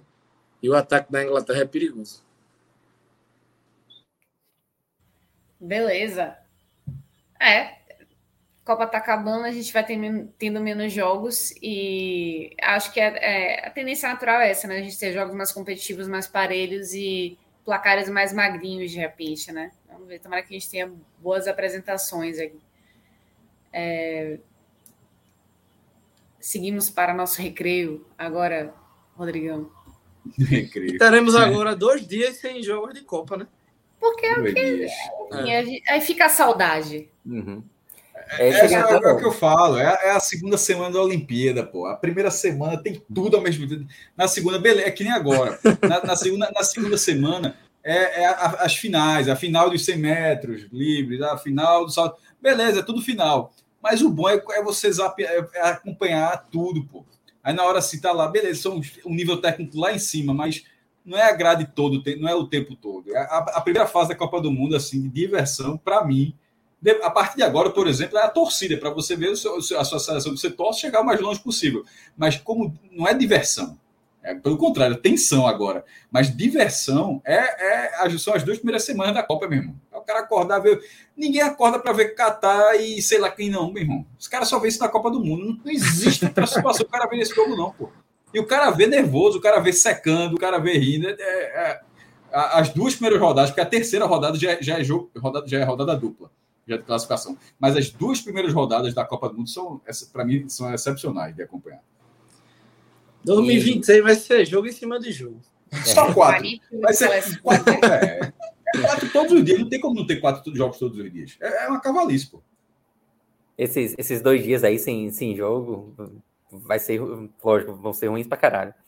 Mas seriam bons dias para trabalhar, né? Para compensar os dias perdidos de trabalho, porque eu tô sofrendo pra caramba. Mas, mas você vai trabalhar amanhã, né? Porque dia 8 é, é, tá. é, feriado. Aí é que, dia 8 é feriado aqui em Salvador.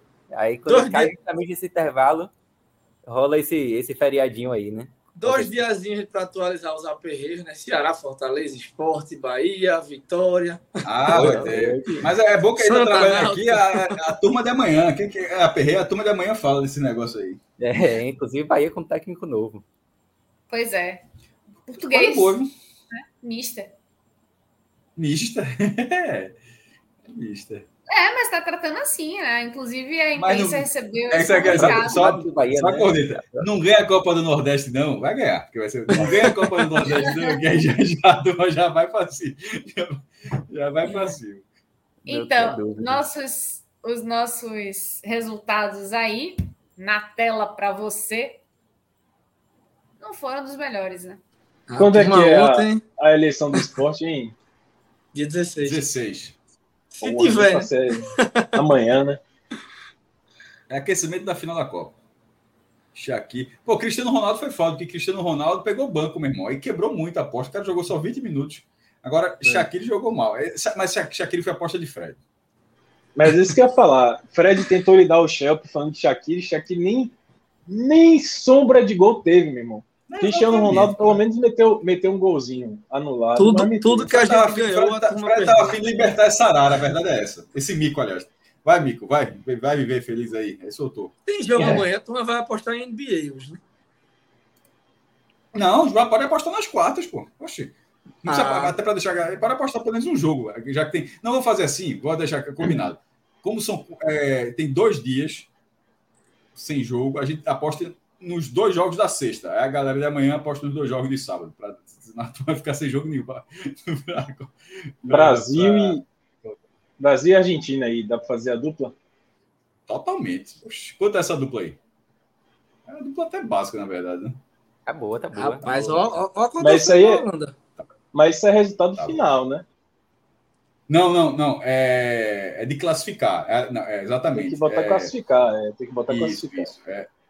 Melhor, é melhor. Pera aí, Rodrigo. Aí, é, aí, é, aí é. É isso. Tem como, tem como botar o, o Brasil vencendo no tempo normal e a classificação da Argentina? Tem. Boa. Tá bom, ótimo. É uma boa também, então. Vamos lá. Classificação do Minha Brasil. zebra é a Holanda aí, viu? Quem for comigo. 2 e 19. É. tipo, classificação da Argentina, mas a classificação do Brasil da 2 e 19. Eu gostei mais, meu irmão, dos dois ganhando. Brasil e Argentina ganhando, velho. Mas é tempo normal, né? Tempo normal.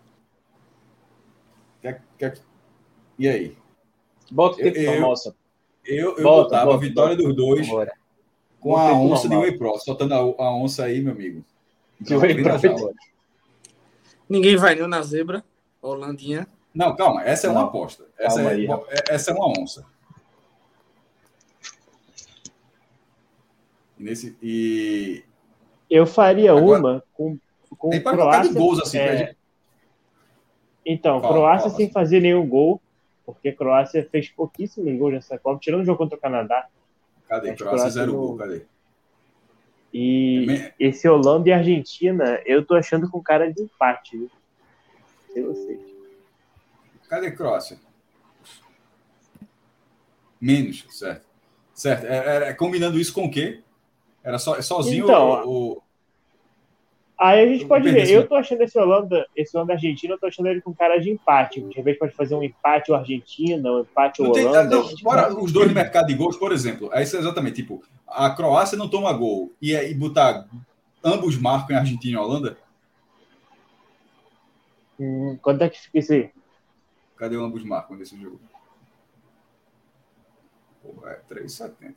Ah, odd Mas, primeira, mas vocês acham que rolam ambos marcam aí? O, o zero da Croácia eu, eu, acho que, que funciona assim. Mas Holanda e Argentina, marcam, acho. Acho. Eu não sei, mas acho, eu acho que tem valor essa aposta aí. Acho que é uma aposta que faz sentido. E a odd é boa. Mas eu iria na zebrinha da Holanda. Não, vamos, então bota a onça nessa e bota. E qual, e qual a, a, essa terceira da zebra que vocês falaram? Qual é? Só para entender melhor. Vitória da Holanda contra a Argentina. Mas com só certo, certo. Cravada.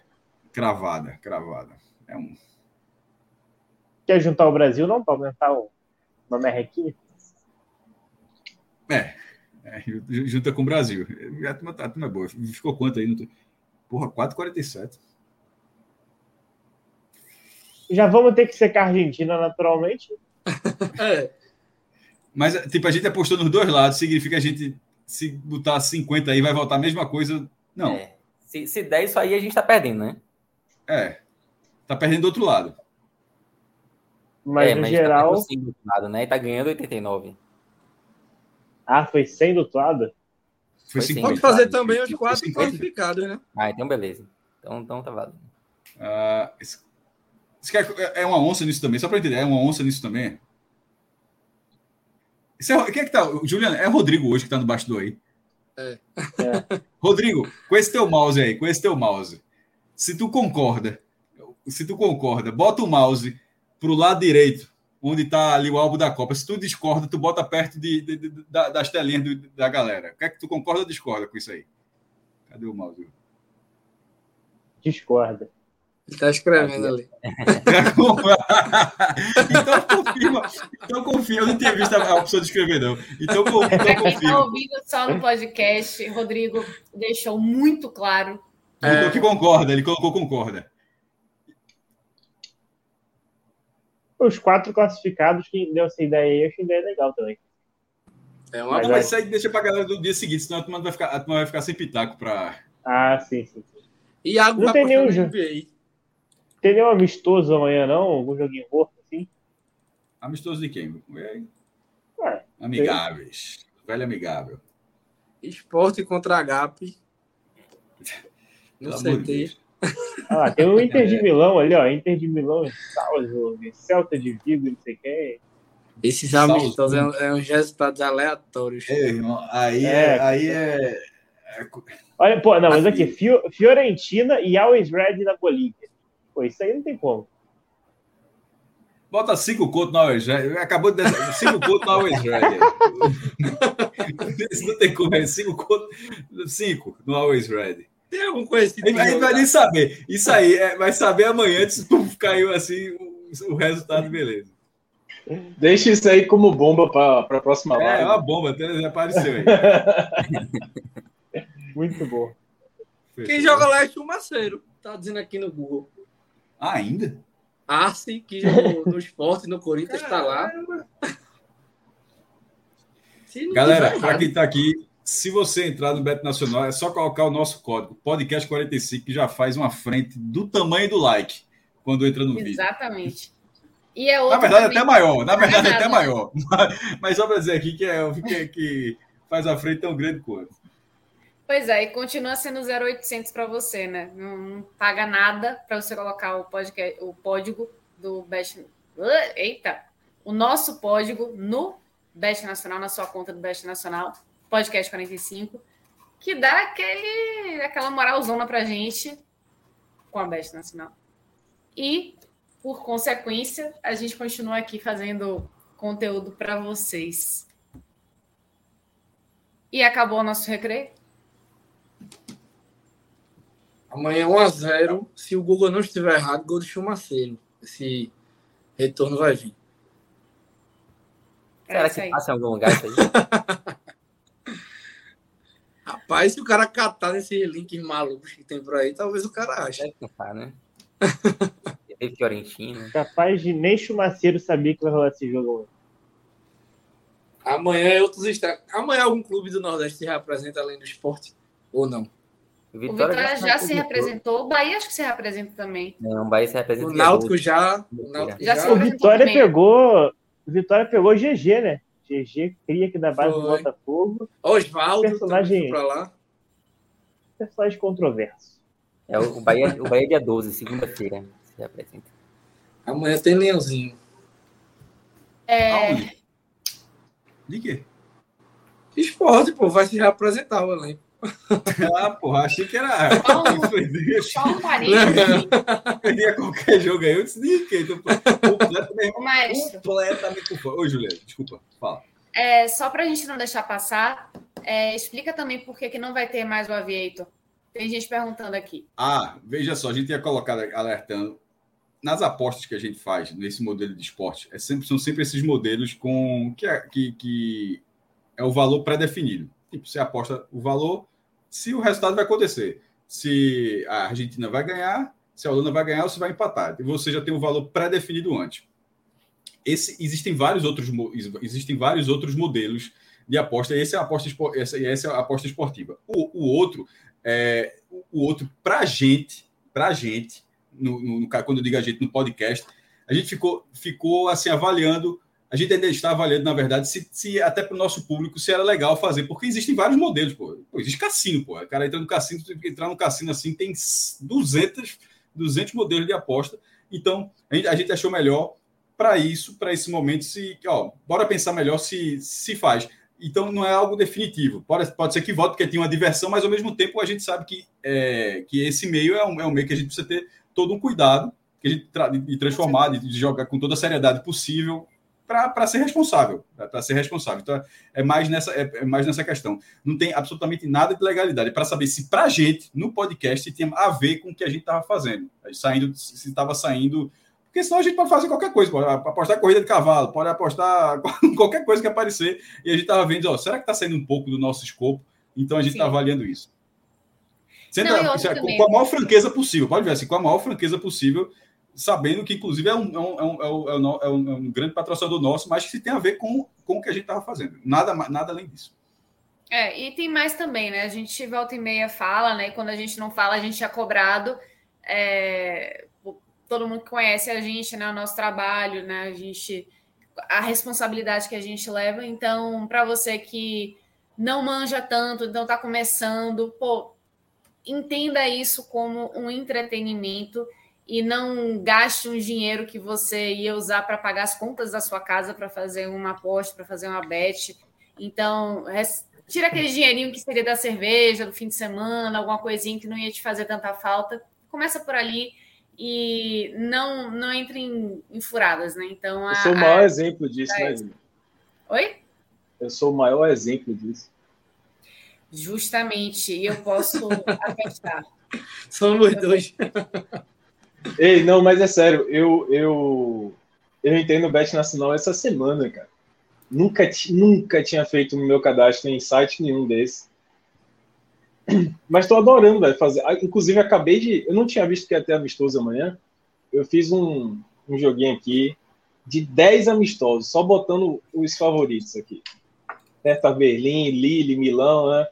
Deu uma oddzinha de 70. 70. É bom. Se bater isso aí. Acho que esse é, uma, é, uma, esse é um ótimo momento para a gente encerrar Bateu. aqui, né? não ficar dando. Isso é verdade, Bateu 70. É sério. Dando ideia. Mas, mas, quer Bota aí, bota, bota aí, bota aí, mas, bota aí. Tu, mas tu botou quanto? Tu botou quanto? Mas ele... São 10 times. Não dá corda, não, maestro. Não, não, só quero dizer. Ele, não, não, peraí. Isso tá rolando ou, já, ou tu conseguiu? Tu bateu essa, essa ordem? Tu bateu? Não, pô. Se você fizer uma conjunta, né? Que chama. É isso. não, não aconteceu é, ainda. Não aconteceu ainda. Ah, tá. Pensei que tivesse batido não, a ordem. Eu já a ordem ah, tá. Postou o dinheiro do sushi. Não, minhas, minhas apostas não pagam 5 reais. É, é, é, difícil. Não, eu não botei 70, não. Pô. não a odd deu 70. Alan Luna está dizendo aqui, ó. Ou seja, a probabilidade de você perder é enorme. Justamente. Justamente. Mas também se vier. Não faça que nem Se vier, se vier. Mas assim. Eu, olha, se você visse meu saldo aqui, eu, não, não faz muita diferença, não é um saldo desse tamanho, assim. Bom. Água suja já, né, galera? Aí. Largamos. Largou. Partiu. Quem? Alguém bota o joelho na tela aí. Quem tiver novela para assistir, a hora é essa, viu? Passa que vem contra a Cláudia agora num pagode, que eu já fiquei sabendo. Deus me livre. Cláudia tá saindo. Bastou aquela vez, né? Mas chegou um grande pensador aqui no, no nosso chat, ó. Um, um, grande filósofo dizendo aqui: a probabilidade de perder na vida sempre é grande, só uhum. perde quem erra. Só para finalizar. Tiago. Água suja. Só bate quem, só, só bate quem erra, só bate quem erra. Só para finalizar Água Suja, é, lá no início da live, Cássio falou, comentou aqui sobre a questão dos naufrágios, né? Que Recife era a capital nacional dos naufrágios. Fui pesquisar, Cássio. 20, 20 a 18 para Salvador, viu? É conhecido dessa forma. Não sei como é que tá de rebocador, não. Eita, caiu o Pedro. Cap... Foi derrubei, não. Cap... Capital. acabou, foi. Ah, é, tirou, ele tirou, tirou os baianos. Não, nada, não nada. É, absurdo. Brincadeira. Pedro, tentando tirar, só, tentando, isso, é... tentando, Rodrigo tá tentando censurar a baianidade desse Não, podcast. não, mas veja só, eu não mergulho, até já falei, eu, eu quase morri uma vez, uma grande merda que eu fiz. É, mas isso, esse, né, esse apelido vinha, sei lá, 20 anos, assim.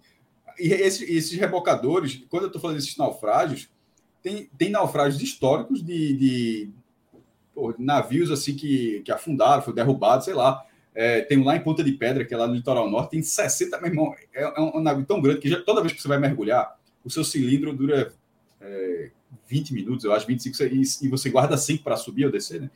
É, e geralmente, você, né, nesses passeios de rebocadores, você gasta, você sempre sai para, você tem direito a dois cilindros na maioria dos passeios. Aí você desce um rebocador, faz o passeio lá, gasta, aí depois volta para o barco, vai para outro naufrágio e desce com outro cilindro. Esse navio de Ponta de Pedra é um navio histórico, ele é tão grande que você gasta um, você, o, o passeio todo é nele. O primeiro cilindro na área interna dele e o, o segundo cilindro dando volta. Mas eu estou dizendo isso por quê? Porque tem esses navios históricos, mas tem muitos rebocadores, aqui navios que vai rebocando outro navio, que afunda de forma proposital para virar um coral e, tipo, anos depois tal. Então, assim, eu não sei, eu faço a menor ideia como é que tá Salvador, mas o Recife, ou se Salvador passou depois, mas é, o Recife, é, tem que afundar, afunda três e passa essa porra de novo. Mas o Recife era o lugar que tinha mais, era o que tinha mais. Ah, meu irmão, coisa? Eu vou afundar essa merda agora até amanhã, Recife já retoma essa porra dessa, desse título aí. Não vai perder para Salvador. Irmão, capital do naufrágio vai perder, não. Tem aqui, a, a turma tem tubarão, não vai ter naufrágio. Aí é 10 quilômetros ali. Rapaz, e, é. Mas é que eu tô falando. De navio histórico, acho que são dois ou três, eu acho. O resto são todos rebocadores que o cara levou para lá, solta, já tava velho, barco velhinho, e vira um coral natural. De... E é muito curioso que você vai lá, aí tem umas tartarugas, meu irmão, do tamanho de uma mesa dormindo, tubarão lixa dormindo. Oh, mas só para é falar, Ó, oh, oh, mestre, mas só para falar que, que Pedro lançou aqui a discórdia né, no nosso chat privado, mostrando um link que diz que Salvador se tornará capital mundial do mergulho. Com isso, eu digo aqui, já temos. Mas, se tornará. Peraí, se tornará. É se. Mas aqui é, pô, é matéria antiga, pô, vai virou. ter uma ponte Recife, vai ter uma ponte Recife Noronha, meu irmão. Se for o si, vai ter Recife Noronha. A galera quer fazer uma ponte aí, Recife Noronha. Futuro é futuro, meu irmão. Dá para chegar ferrando na hora de carro. Não, pô, mas a matéria é de quando? Gente, bora encerrar isso daqui. Daqui a pouco a gente vai ficar dizendo assim, no país Nordeste, qual que será a capital? 2019, Melhor virou. Isso aí mas é 2019, mesmo essa porra aí? Não sei se Oxe, afundaram. já afundaram aí, pô, já afundaram. Não, Esse é culpa. Ô, ô, mestre, ô, mestre Rodrigo, vocês querem comparar mesmo Recife para mergulhar do que a Bahia e Todos os Santos? Aqui não tem tubarão. Cortou.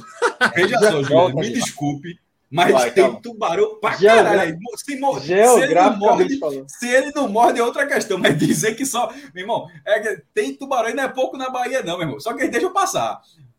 Tomara que não funciona, não. Mas dizer que tem tubarão, essa é a placa, ó, passaporte, ó.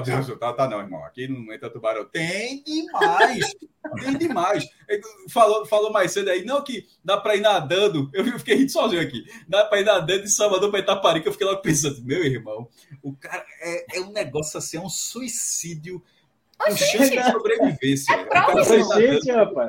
É uma prova anual que tem todo ano, é. Pô. Oxente, é, é tradicionalíssima, aliás. É, a, é, a, é da, é da, é, pô. É da prova. É Bahia de Todos os Santos. Tá bem escolhido, porque é muita sorte, então, viu? Que nunca tem acontecido Ei, nada. Porque é, é, veja só, veja só, veja só. Recife tem um litoral, concorda? Um só, assim. É a litoral da cidade. A Bahia tem dois, Salvador tem dois. Tem o litoral da Bahia de Todos os Santos e o litoral do, do Oceano Atlântico. Quem, onde é que você acha que pode ter mais naufrágio? Dois. Dois litorais. Outra coisa, o, o litoral de é, Pernambuco. O litoral de Pernambuco é esse aqui, né? É assim, é uma tripinha.